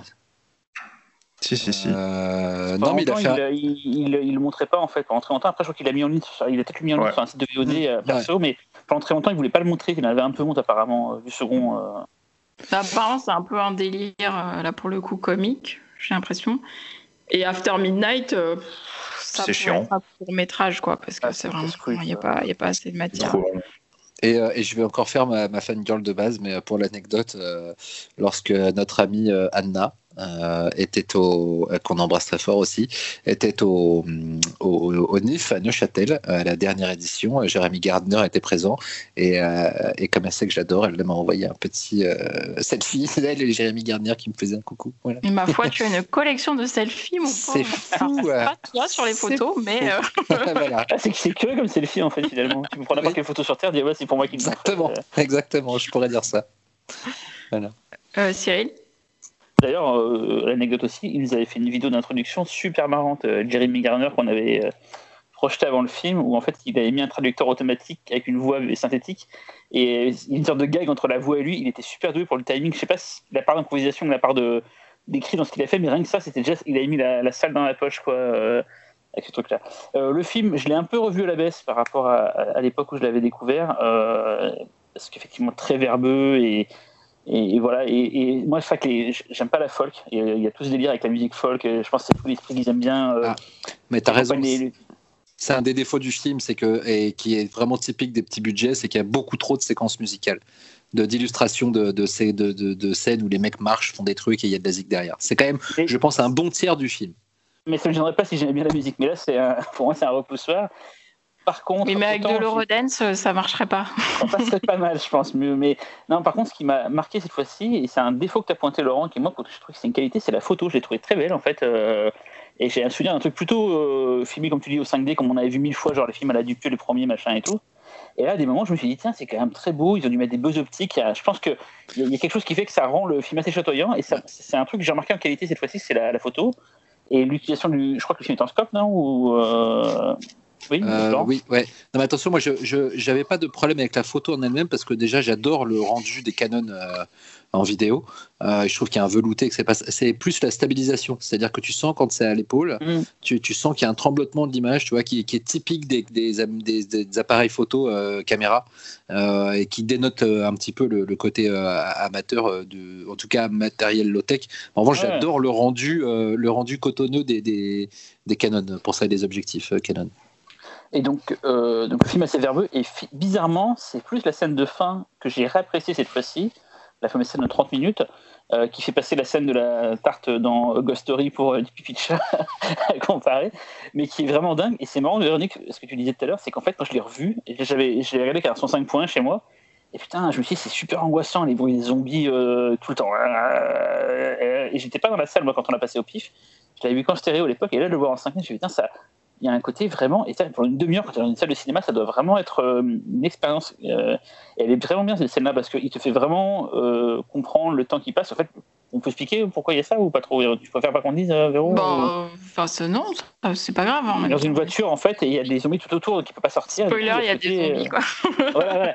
Et du coup, c'est comment il va tenir le. on, on- c'est- une demi-heure pour nous, mais c'est plusieurs euh, jours pour lui. Enfin, c'est vraiment, il se passe plein de trucs et tout, quoi. Et, euh, et vraiment, au bout d'un moment, il est obligé de même de, de- de- de mettre des tissus pour plus voir les zombies, tellement il ne peut plus les voir et tout. Enfin, pour ça, c'est pour est- payer moins de figurants aussi. Mais... je me suis, dit, je me suis aussi dit ça, je me ils ont dû enregistrer les voix en mode bon, on va enregistrer une demi-heure de râle et tout. euh, et, et voilà. Et franchement, même les figurants, des fois, je me disais regarder pour voir s'il y avait qu'ils faisaient pas un peu trop des, des, des tonnes et tout. Et non, franchement, ça se tient bien. Alors, forcément, c'est un c'est cheap dans le sens où il y a, y a pas grand monde dans le film. euh, ils croisent euh, de temps en temps quelqu'un, c'est beaucoup d'extérieur vide.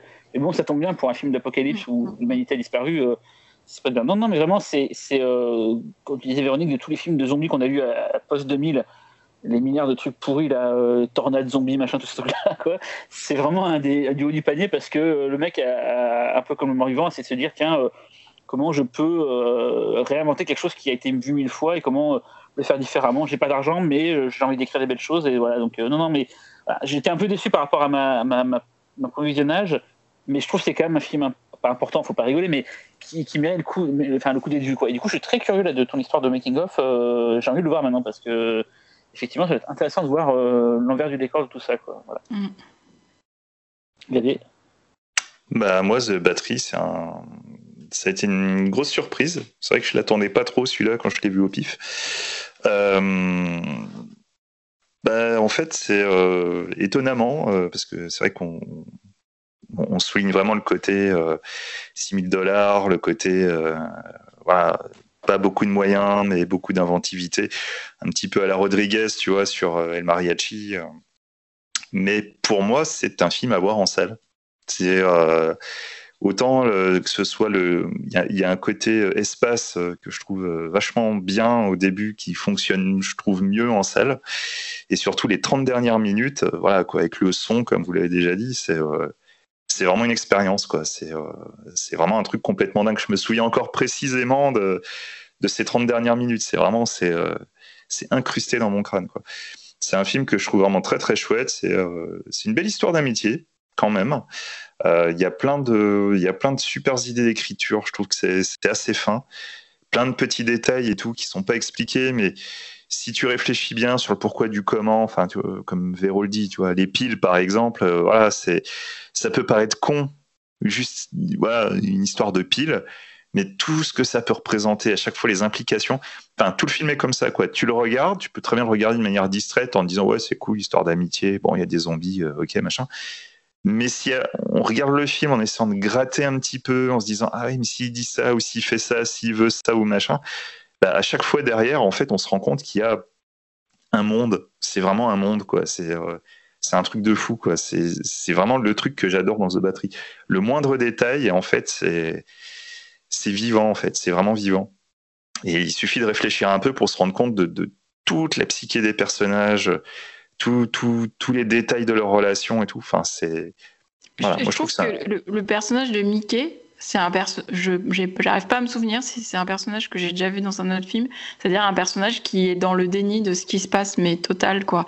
Et euh, je trouve que c'est rare dans les dans les films de zombies au final soit les gens euh, ont peur ou ils, ils, prennent les choses en main etc lui il est juste dans le déni en fait. Il veut faire comme si ça n'existait pas en fait. Et je, je, trouve c'est quand même intéressant d'avoir euh, de cette dit on va prendre ce personnage là pour une fois enfin voilà ça change quoi. En tout cas c'était là où il y avait une bonne idée quoi ah non, mais carrément, carrément. Mais voilà, quoi, vraiment, euh, ça a été une, une chouette découverte.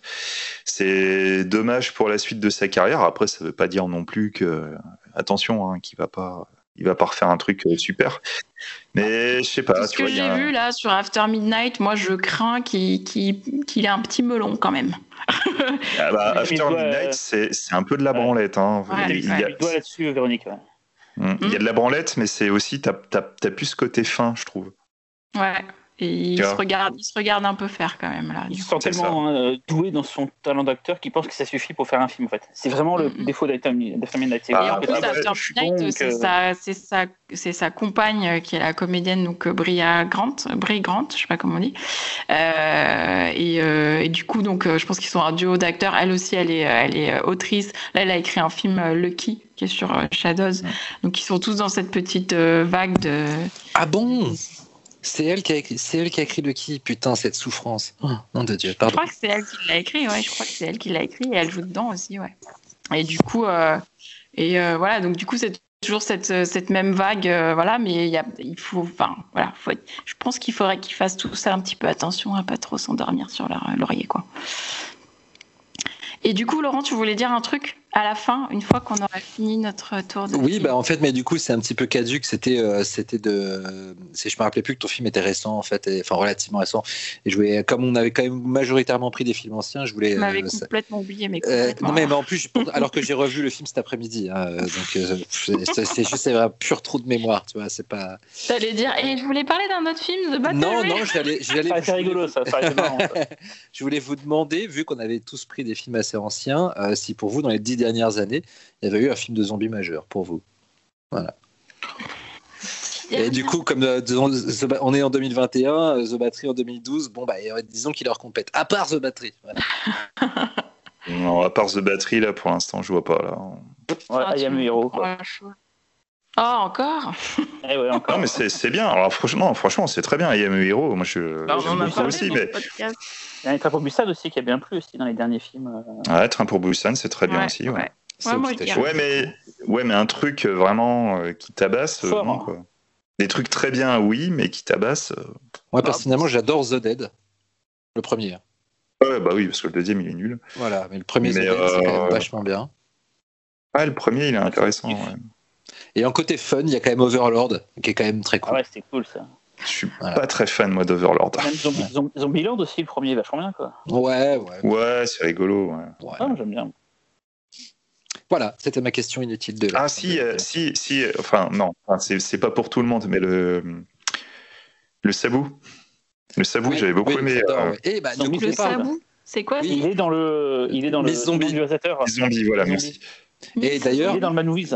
Et d'ailleurs, il est, le film est en pack avec, Man Mo- avec le Man Movies euh, Apocalypse France. Zombie. Voilà. Ah, bah parfait. Et, et Super n'oublions film, pas, hein. et n'oublions pas, ne coupez pas. Ah, mais oui Aussi, C'est bah oui. ça Ouais, le c'est meilleur vrai, c'est film vrai. cours renouvelle aussi. Voilà. Mhm. Donc euh, bon, bah finalement, ça va. Le zombie Ça pas va en fait. Moi, je, je rajoute aussi un petit coup, euh, un petit coup Zombie Child, parce que bon, c'est Ah plus pour le côté. euh, mais Zombie Child, c'était quand même vachement bien, quoi. Ça, c'est pour, euh, ça, c'est pour me faire de la lèche, mais euh, Aussi. je prends, je prends. Ah si, mais si, oh, comment j'ai pu oublier? The Girl with All the Gift. Bah, bien sûr. Ah oui, génial. C'est super ce film, vraiment film mortel, quoi. Si, C'est- immortel le film. Ah ouais, c'est Ah ouais. Donc euh, vous voyez, hein, des films, le, le film de zombie ne meurt Oui, jamais. mais- Et ça, c'est cool. Oui, mais il y en Comme a le zombie. un Il est déjà mort, euh, donc il cent, peut pas quoi. mourir. Non, il y en a pas, mais euh, non, mais euh, pour, pour une On parle de production, euh. Non, non, s'il te plaît, non. Ah, souffrance, quoi. c'est- En fait, je Bear, qu'il a vu ça. une fois le Il titre voit tellement de films que c'est je sais qu'il a vu ça, quoi. Le pire, c'est que oui, on sait que ce genre de conneries, je les regarde, quoi. C'est ça le pire. Avec. Laurent, à l'époque, quand on allait chez Xavier, il était toujours en train de regarder la TV. se passe. C'est vrai. Je sais pas comment tu fais, quoi. il aime bien se faire du mal, en fait. Non, mais il regarde beaucoup, du coup, il, il se refuse rien, c'est ça qui est rigolo. Bah, c'est ça, faut regarder de tout. Hein. Ah, mais- ouvert. C'est rien, j'aime bien les sons. tu pourrais te respecter aussi, sinon.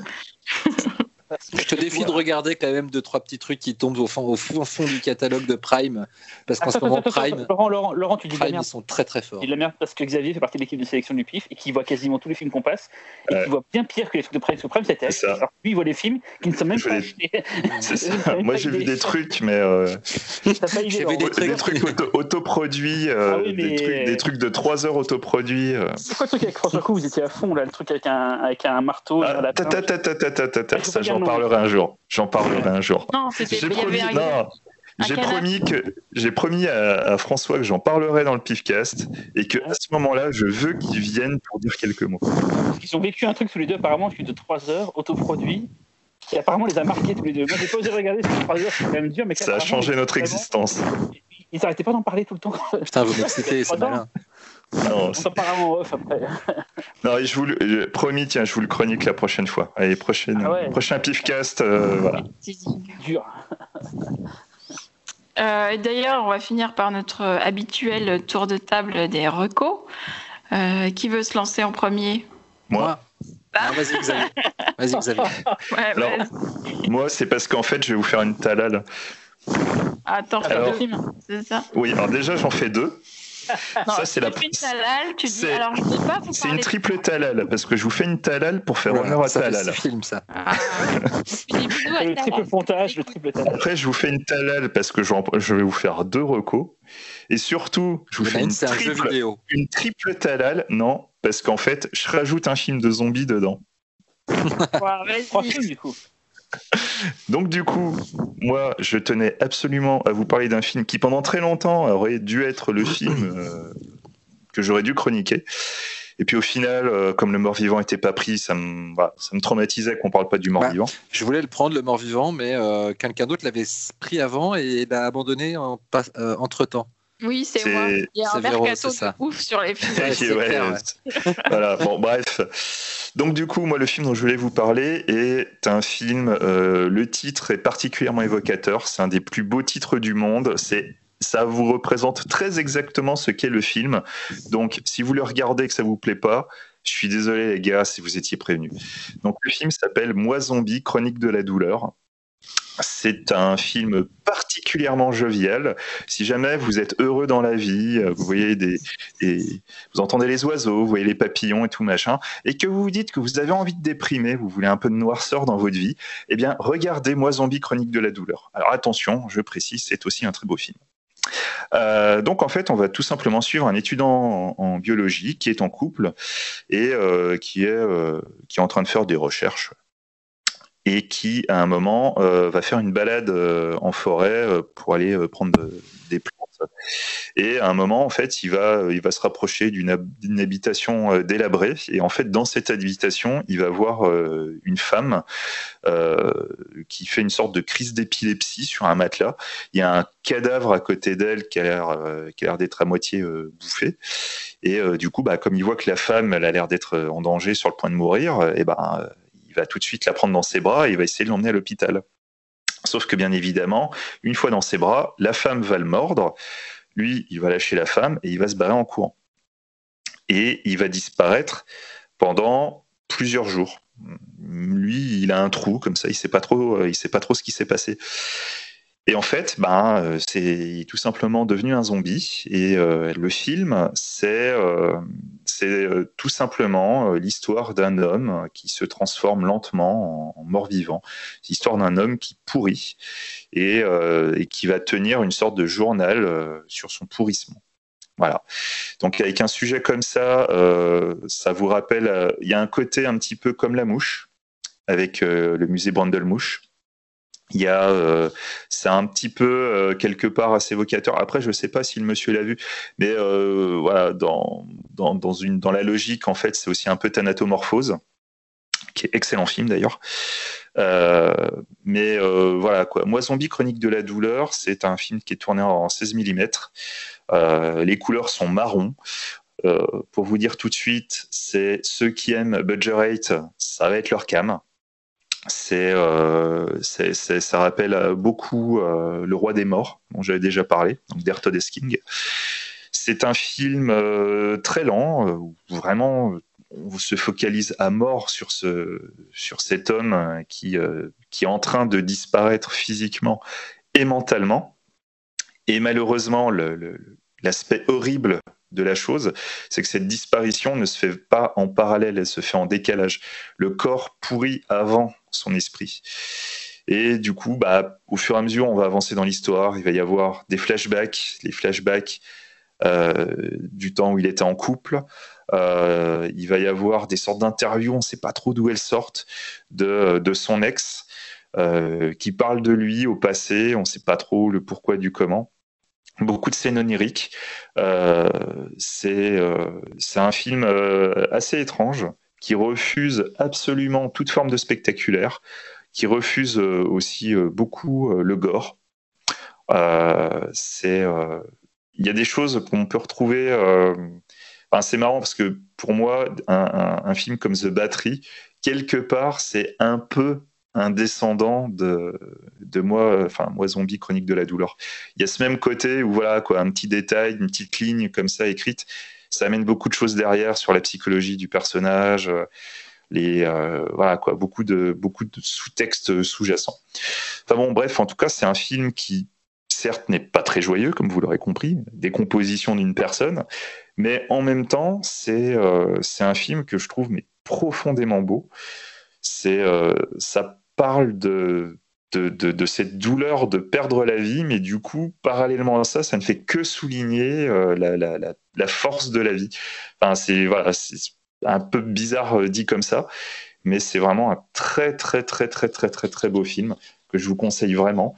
Euh, pour les fans de bah, toute la partie Brandelmouche de la mouche de Cronenberg, pour les fans de Martin aussi, c'est même ambiance, c'est filmé à peu près pareil et tout c'est vraiment, euh, ça va vraiment être votre cam.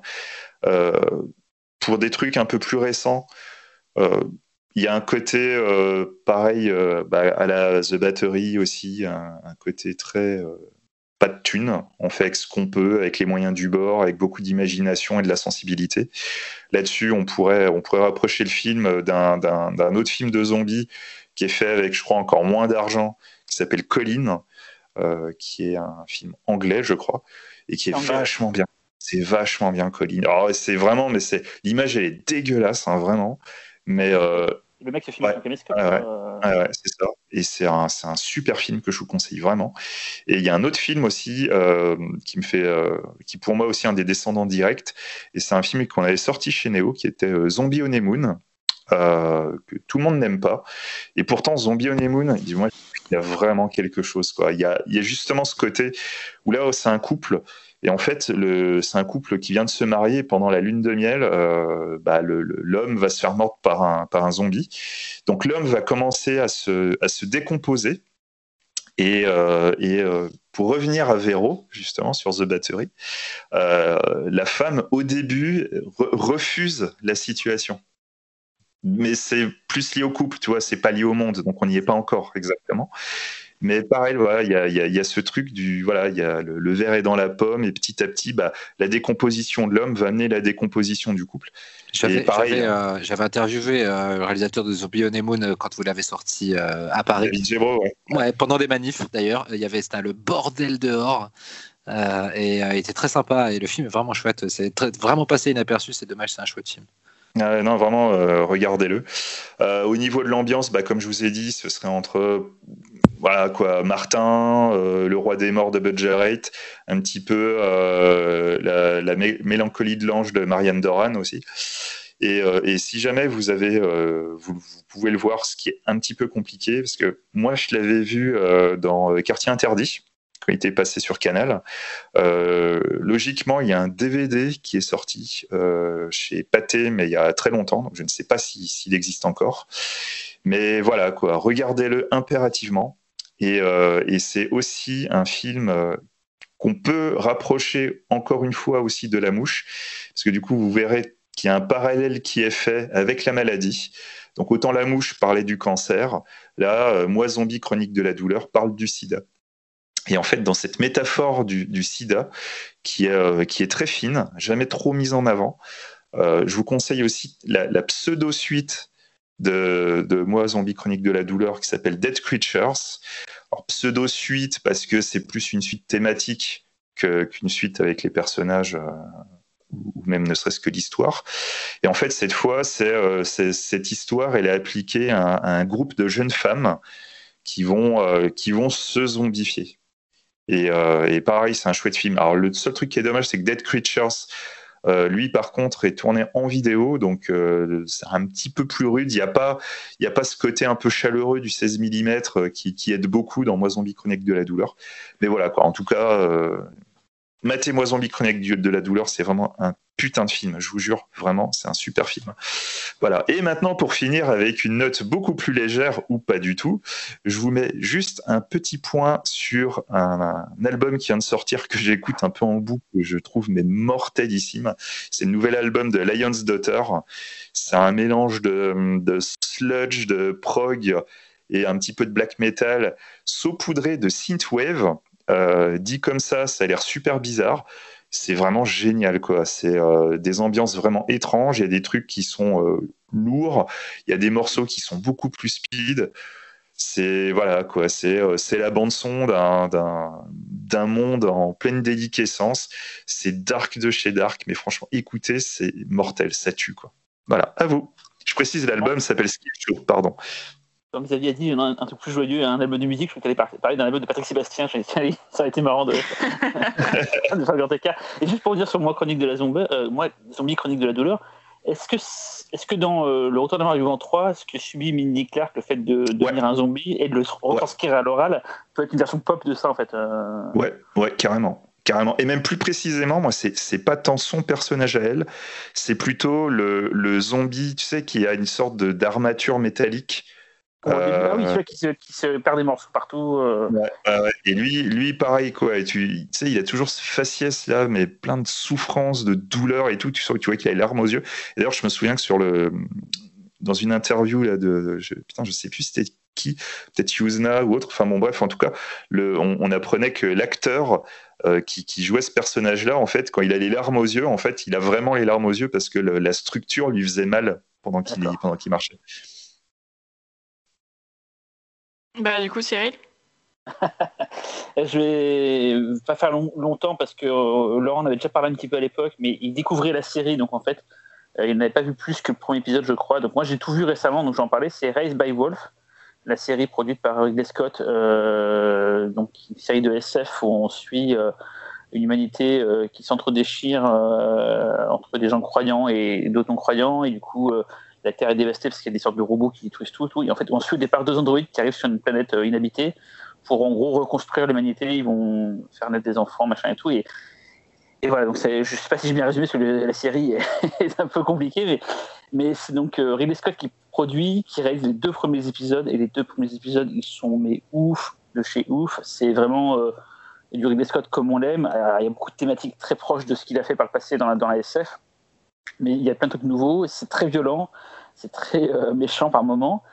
Et donc la série, c'est 10 épisodes, et juste après ces deux premiers épisodes un peu ouf, ça ça vivote. Donc, je sais pas ce que tu avais vu, Laurent, à l'époque. Euh, enfin, tu avais vu juste le premier, je crois. Tu avais vu les deux premiers J'avais vu, les, vu, je crois que j'avais vu les deux premiers. Voilà. C'est vraiment moins bien après. Il y a encore des trucs intéressants par-ci par-là. Sur la fin, ça devient très très Z. Mais je suis quand même pas mécontent d'avoir vu de la SF euh, en série télé avec un peu de moyens, euh, même si tout l'argent, je pense qu'il a 80% du budget a servi pour les deux premiers épisodes. Et c'est marrant d'ailleurs, le tout dernier épisode, c'est réalisé par le fils à Scott, qui s'appelle plus quoi Scott. Jack, Jack Scott.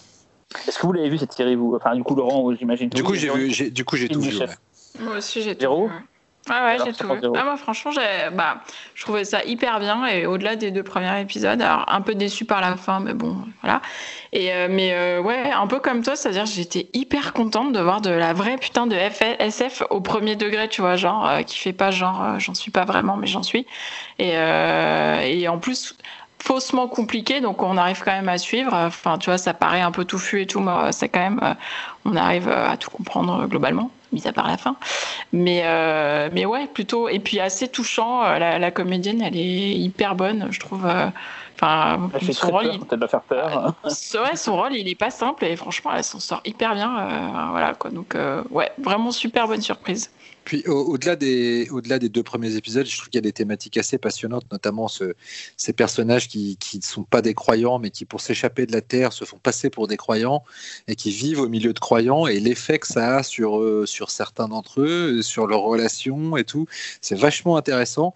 Et comme tu disais, Cyril, ça rejoint des thématiques que Ridley Scott creuse depuis maintenant pas mal de temps. Euh, quelque part, c'est un, peu c'est un peu Kingdom of Heaven dans, dans l'esprit, dans les réflexions, mais appliqué à un univers complètement différent. Euh, et, ça, ça, continue quand même sur toute la saison et je trouve ça intéressant. Il y a quand même un, ou deux épisodes plus tard dans la saison et avec des scènes assez mortelles. Je pense notamment à la scène de sexe entre l'androïde et un autre personnage dans la réalité virtuelle qui est vraiment ouf. Et bon, c'est vrai que ce dernier épisode avec cet élément euh, euh, très alien, mais très Z, mais en même temps intéressant. C'est-à-dire que Scott, il, il, trouve encore le moyen de faire une variation sur la naissance, la pseudo-naissance d'un spoil, attention. Bah, mais, euh, mais, mais enfin, bon. Il, Xavier qui fait une tête genre, je l'ai pas regardé. Xavier, tu l'as vu ou pas, toi J'ai envie. Juste un truc. Oui. Moi, j'ai rien vu, donc euh, voilà. Juste un truc, il y a, comme on parle de religion, il y a tout un délire sur les fous de Dieu. Et c'est vrai que moi, je suis sorti de The Leftovers, qui parle aussi beaucoup de ça, et c'est un sujet moi, qui, qui a tendance à me, à me, stresser, tu vois, les, les, les fanatiques de, tu sais, de, de, croyance et tout. Mm. Du coup, là, je, je range, je me dis, putain, j'en veux plus, je, je la prochaine série, je me suis un truc qui n'a rien à voir avec ça. Et ça, ça m'a un peu répilé, mais euh, c'était plus moi parce que je sortais de Leftovers, c'est un peu comme ça à fond mm. aussi, quoi. Euh, voilà. Et toi, Véro? Ah bah alors moi j'ai euh, vu un film, c'est marrant parce que, parce que Cyril a prononcé le titre du film tout à l'heure. Ah, Il a dit caca. caca. Presque. ancien Non, ancien. Euh, c'est Alucarda, en fait. Ah oui. En gros, euh, tu en avais parlé vite fait dans le podcast 87 euh, quand tu avais parlé de Mansion of Madness. Et là, je sais pas pourquoi, quand on parlait de Messiah of Evil, euh, tu en as parlé, enfin, tu, tu l'as cité. C'est le côté euh, Did It Yourself qui me fait vachement penser au film, en fait. c'est pour ça. Et euh, du coup, donc c'est un film mexicain donc de 77, du coup réalisé par Juan Lopez Moctezuma. J'ai réussi à le dire. Euh, et donc, en fait, ça raconte l'histoire euh, d'Alucarda, qui est une, un bébé, une, petite fille qui est confiée dès sa naissance par sa mère parce qu'elle-même est tourmentée par des forces démoniaques et en fait elle est confiée à un, couvent pour être élevée euh, là-bas et pour potentiellement réussir à échapper au même sort que sa mère. Et euh, quelques années plus tard, il y a une, une, jeune fille, Justine, qui arrive dans ce couvent. Elle va se lier d'amitié avec Alucarda. Mais en fait, cette relation est scellée par le diable, ce qui n'est pas du tout euh, du goût de l'église qu'elle fréquente. Euh, en fait, euh, ouais, Mansion of Madness, c'était vraiment très étonnant comme film. Et là, c'est exactement ça aussi, c'est-à-dire que c'est vraiment une explosion visuelle déjà en termes esthétiques. Les décors sont incroyables. Alors, il n'y a pas beaucoup de décors en réalité, mais vraiment, y a une espèce de, création gothique euh, mix qui mixe des statues, des, drapés, enfin tout est euh, tout est étrange et merveilleux hein, et inquiétant et gothique. Enfin vraiment visuellement c'est fou quoi. Euh, et L'histoire, par contre, c'est pas le point fort du film, on va dire, parce que je, me suis un peu accrochée. Ça bouffe un peu à tous les râteliers. Euh, évidemment, euh, ça, enfin, j'ai tout de suite pensé à Carmilla, et après, je me suis rendu compte que Sheridan Le Fanu était crédité euh, dans les puisqu'en fait, euh, c'est inspiré librement de Carmilla, évidemment, puisqu'il y a une relation amoureuse entre les deux jeunes filles qui est, qui est juste évoquée. Hein, c'est pas, pas frontalement raconté. en plus, je me suis rendu compte que Alucarda égale Dracula en anagramme. Et dans Carmilla, il y a beaucoup ce truc-là de faire des anagrammes avec le nom de Carmilla, suivant ses identités, etc. Donc, on va dire que c'est globalement, il y a un peu une histoire de vampire. Sauf que euh, ça, on pense aussi euh, forcément à Ken Russell et The Devils parce que ça se passe dans un, dans un couvent et qu'il y a une, énorme scène d'hystérie collective. Euh, il y a un peu d'exorciste, de l'exorciste de William Fredkin parce que il y a plein de mots. Bah, évidemment, elle est quand même possédé à Lucarda à plein de moments. Donc, euh, en même temps, il y a ce côté vampire, il y a ce côté possession, euh, il y a aussi ce côté euh, sonore qu'on peut avoir dans, dans L'Exorciste où il y a des grognements et tout. Il y a, il y a, il y a beaucoup ça dans Alucarda. Et la scène finale rappelle carrément euh, Carrie au bal du diable, parce que voilà, c'est un déchaînement de, de violence euh, provoqué par la, par la jeune fille. Et il y a même un peu de zombies, hein, pour rester dans le thème de cette émission, il y a même un petit peu de ça. Donc vraiment, il y a un peu de tout. Hein, euh, c'est généreux, hein, et, ça arrive après tous ces films-là que je viens de citer, et, je pense que ça s'en est inspiré, enfin, ça a voulu faire un, mix, un mix un mix heureux euh, et l'est plus ou moins. Quoi. Après, ce qui est intéressant, c'est la, c'est euh, bah, la, la, thématique héritée du coup de Carmilla et de, euh, du, de la relation entre les jeunes filles, puisqu'en gros, Alucarda, elle, elle est, elle est lesbienne, je pense, voilà, et que c'est plutôt ça qui pose problème à l'église où elle est et qui va déchaîner en fait son, son courroux à la fin.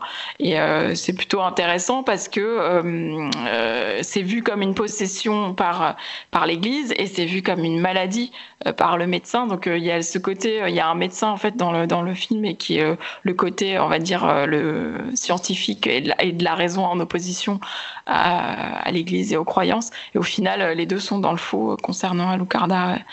Voilà, donc évidemment, ça reste toujours métaphorique et c'est pas du tout. voilà, au final, elle est quand même bien possédée, hein, mais, mais euh, je ne spoil rien. Mais, euh, mais bon, ouais, c'est quand même intéressant, euh, quand même, en termes de modernité, de thématique et d'actualité, on va dire. Donc, ouais, très beau film à voir. Il faut, faut, quand même s'accrocher. C'est un peu bruyant comme film. Voilà, je ne sais pas ce qu'ont pensé mes voisins quand je le regardais, mais vraiment, ça pris beaucoup. Comment? Je pense. ils ont appelé un exorciste, je pense. Mais ouais, ouais, donc belle découverte et vraiment, ouais, euh, les... du coup, je suis contente d'avoir vu les deux films. Ils étaient sortis, c'est ça, Cyril, en, en double. Euh, non, séparément, mais chez Mondo, chez Mondo Macabro, en gros, qui euh, fait beaucoup pour refaire découvrir des, cinématographies des, des pays genre Philippines, Mexique, des, des, trucs qu'on voit pas forcément partout ailleurs. Quoi. Même des fois, ils montrent des films français que même nous, on connaît pas en France. Mondo Macabro, c'est euh, un des bienfaiteurs de l'humanité. C'est vraiment bon, cela dit, je l'ai vu sur Shadows, puisqu'il est disponible en ce moment. Donc, euh, d'ailleurs, The Battery, c'était le cas aussi. Donc, décidément, il nous régale en ce moment. Euh, Aurélien a très bon goût. Oui. voilà pour moi. Laurent? Moi, je vais vous parler d'un film qui est tombé hier, si je ne m'abuse, ou avant-hier, en tout cas ces derniers jours, sur Disney +. Euh, et qui est qui, qui, est, qui du coup enclenche un petit peu la vague de, de nouveautés Disney Plus plus adultes héritées de, du rachat du catalogue Fox en fait. Et euh, c'est un film Fox qui, qui, a tardé à sortir et qui a fini, euh, qui a fini sur Disney Plus. Ça s'appelle The Empty Man. Et c'est arrivé un peu de nulle part. c'est tiré d'un comic book, d'un plutôt d'un graphic novel de Cullen Bunn dont je n'avais jamais entendu parler et c'est réalisé par David Prior. Et David Prior, avant ça, il a fait que des trucs qu'on ne connaît pas. Euh, il a surtout fait du making, il a fait du making of, euh, surtout. Il a fait making of de Benjamin Button, il a fait le making of de, euh, la fille qui à tous les dons et, d'autres encore, mais de Bad Boys 2, voilà. Mais et je, c'est, je crois que c'est son premier film en tant que premier long métrage vraiment de, de fiction. et c'est avec un acteur que j'aime beaucoup, s'appelle James Badgedale. Euh, donc je ne sais pas si vous voyez qui c'est. Euh, il, a, il a été révélé par la série 24 où il jouait le gendre de, Jack Bauer qui, perd un bras euh, à un moment donné dans une mission. il a après joué dans une excellente série mais qui n'a connu qu'une saison d'espionnage parano très trois jours du Condor qui s'appelait Rubicon, je crois. Et depuis, on l'a vu dans plein de blockbusters et plutôt dans des rôles secondaires. par exemple, dans Le Territoire des loups, c'est lui que, que euh, Liam accompagne dans la mort euh, peu de temps après le crash de l'avion. Euh, voilà, c'est vraiment un très chouette acteur avec beaucoup de charisme, mais qui, est un peu trop sous-exploité. Et là, il a, le rôle principal. Il joue un, policier, un ex-policier qui, à qui une amie demande d'enquêter sur la disparition de sa fille. Et le, film commence avec une scène dont, on se dit, ça va être encore la scène classique de ah, euh, de, de, de surnaturel. Il y a, des, il y a des, des, personnes qui sont en, vacances euh, au Tibet, je crois, et, euh, et l'un d'eux tombe dans une grotte et découvre une espèce de, d'installation bizarre avec, une, avec un, squelette très étrange, avec plein d'ossements qui partent dans tous les sens et tout, et, et, reste fasciné devant ça. On se dit, bon, bah, c'est la scène de 5 minutes, et puis boum, ça va s'arrêter là, et puis on, va voir comment ça a lancé une malédiction, sauf que ça continue. Et cette scène d'ouverture de 5 minutes, qu'on pense être de 5 minutes, va durer plus de 25 minutes. Et puis d'un coup va s'arrêter et on va partir ailleurs et on va plus jamais quasiment revoir les personnages liés à ce truc-là. Et on va se dire bon bah cette, cette, cette entité qui va être avoir été libérée va venir hanter euh, comme d'hab deux trois personnes, euh, des ados et le flic va essayer de les aider. Et non, ça part sur un truc complètement différent euh, qui rappelle beaucoup plus Angel Earth, l'échelle de Jacob, Hellraiser Inferno, c'est-à-dire un genre un petit peu un petit peu oublié, je trouve, de, de, de l'enquête parano surnaturelle, film noir. Euh, mais remis au goût du jour avec, euh, avec euh, des techniques plus, plus modernes. Et le film, c'est vraiment un bon mindfuck avec des scènes assez flippantes, une économie de moyens aussi, parce qu'on a beau avoir une espèce d'entité qui, qui, va créer. Je ne vais pas trop vous en dire parce qu'il faut garder la surprise, mais disons qu'en en fait, on pense que ça va être un film d'entité et, et, ça prend une échelle beaucoup plus importante, assez étonnante. Et, et finalement, la, la, la peur elle est suscitée par des concepts de scène, mais rarement par des apparitions euh, surnaturelles. Et puis, euh, à la fin, le film s'embrouille un petit peu dans son envie absolument de, de, de, de d'amener un twist, mais c'est quand même assez efficace et euh, c'est assez radical et jusqu'au boutiste. Il y a une scène d'apparition de l'entité qui est vraiment flippante et super belle. Et euh, voilà, c'est vraiment une bonne petite claque, euh, un truc vraiment balancé comme ça au milieu du, de l'enfer de la VOD dont on parle pas trop, mais qui vaut vraiment le coup d'œil, je trouve. Donc voilà, The Empty Man de David Prior. ne le ratez pas si vous avez l'occasion de le voir. T'as donné envie. Hein. Voilà, c'est tout pour aujourd'hui. Merci pour euh, votre euh, participation. Je pense qu'on a de quoi faire en zombie là. Euh, je vais noter toutes les références. quelque chose à ajouter? Non, vivement, vivement qu'on voit le, jour. Et oui, c'est Cyril qui a la meilleure conclusion comme toujours. bon bah merci, rendez-vous dans un mois pour une autre émission à 5. Ouais. Ciao. Ciao. Allez, bye.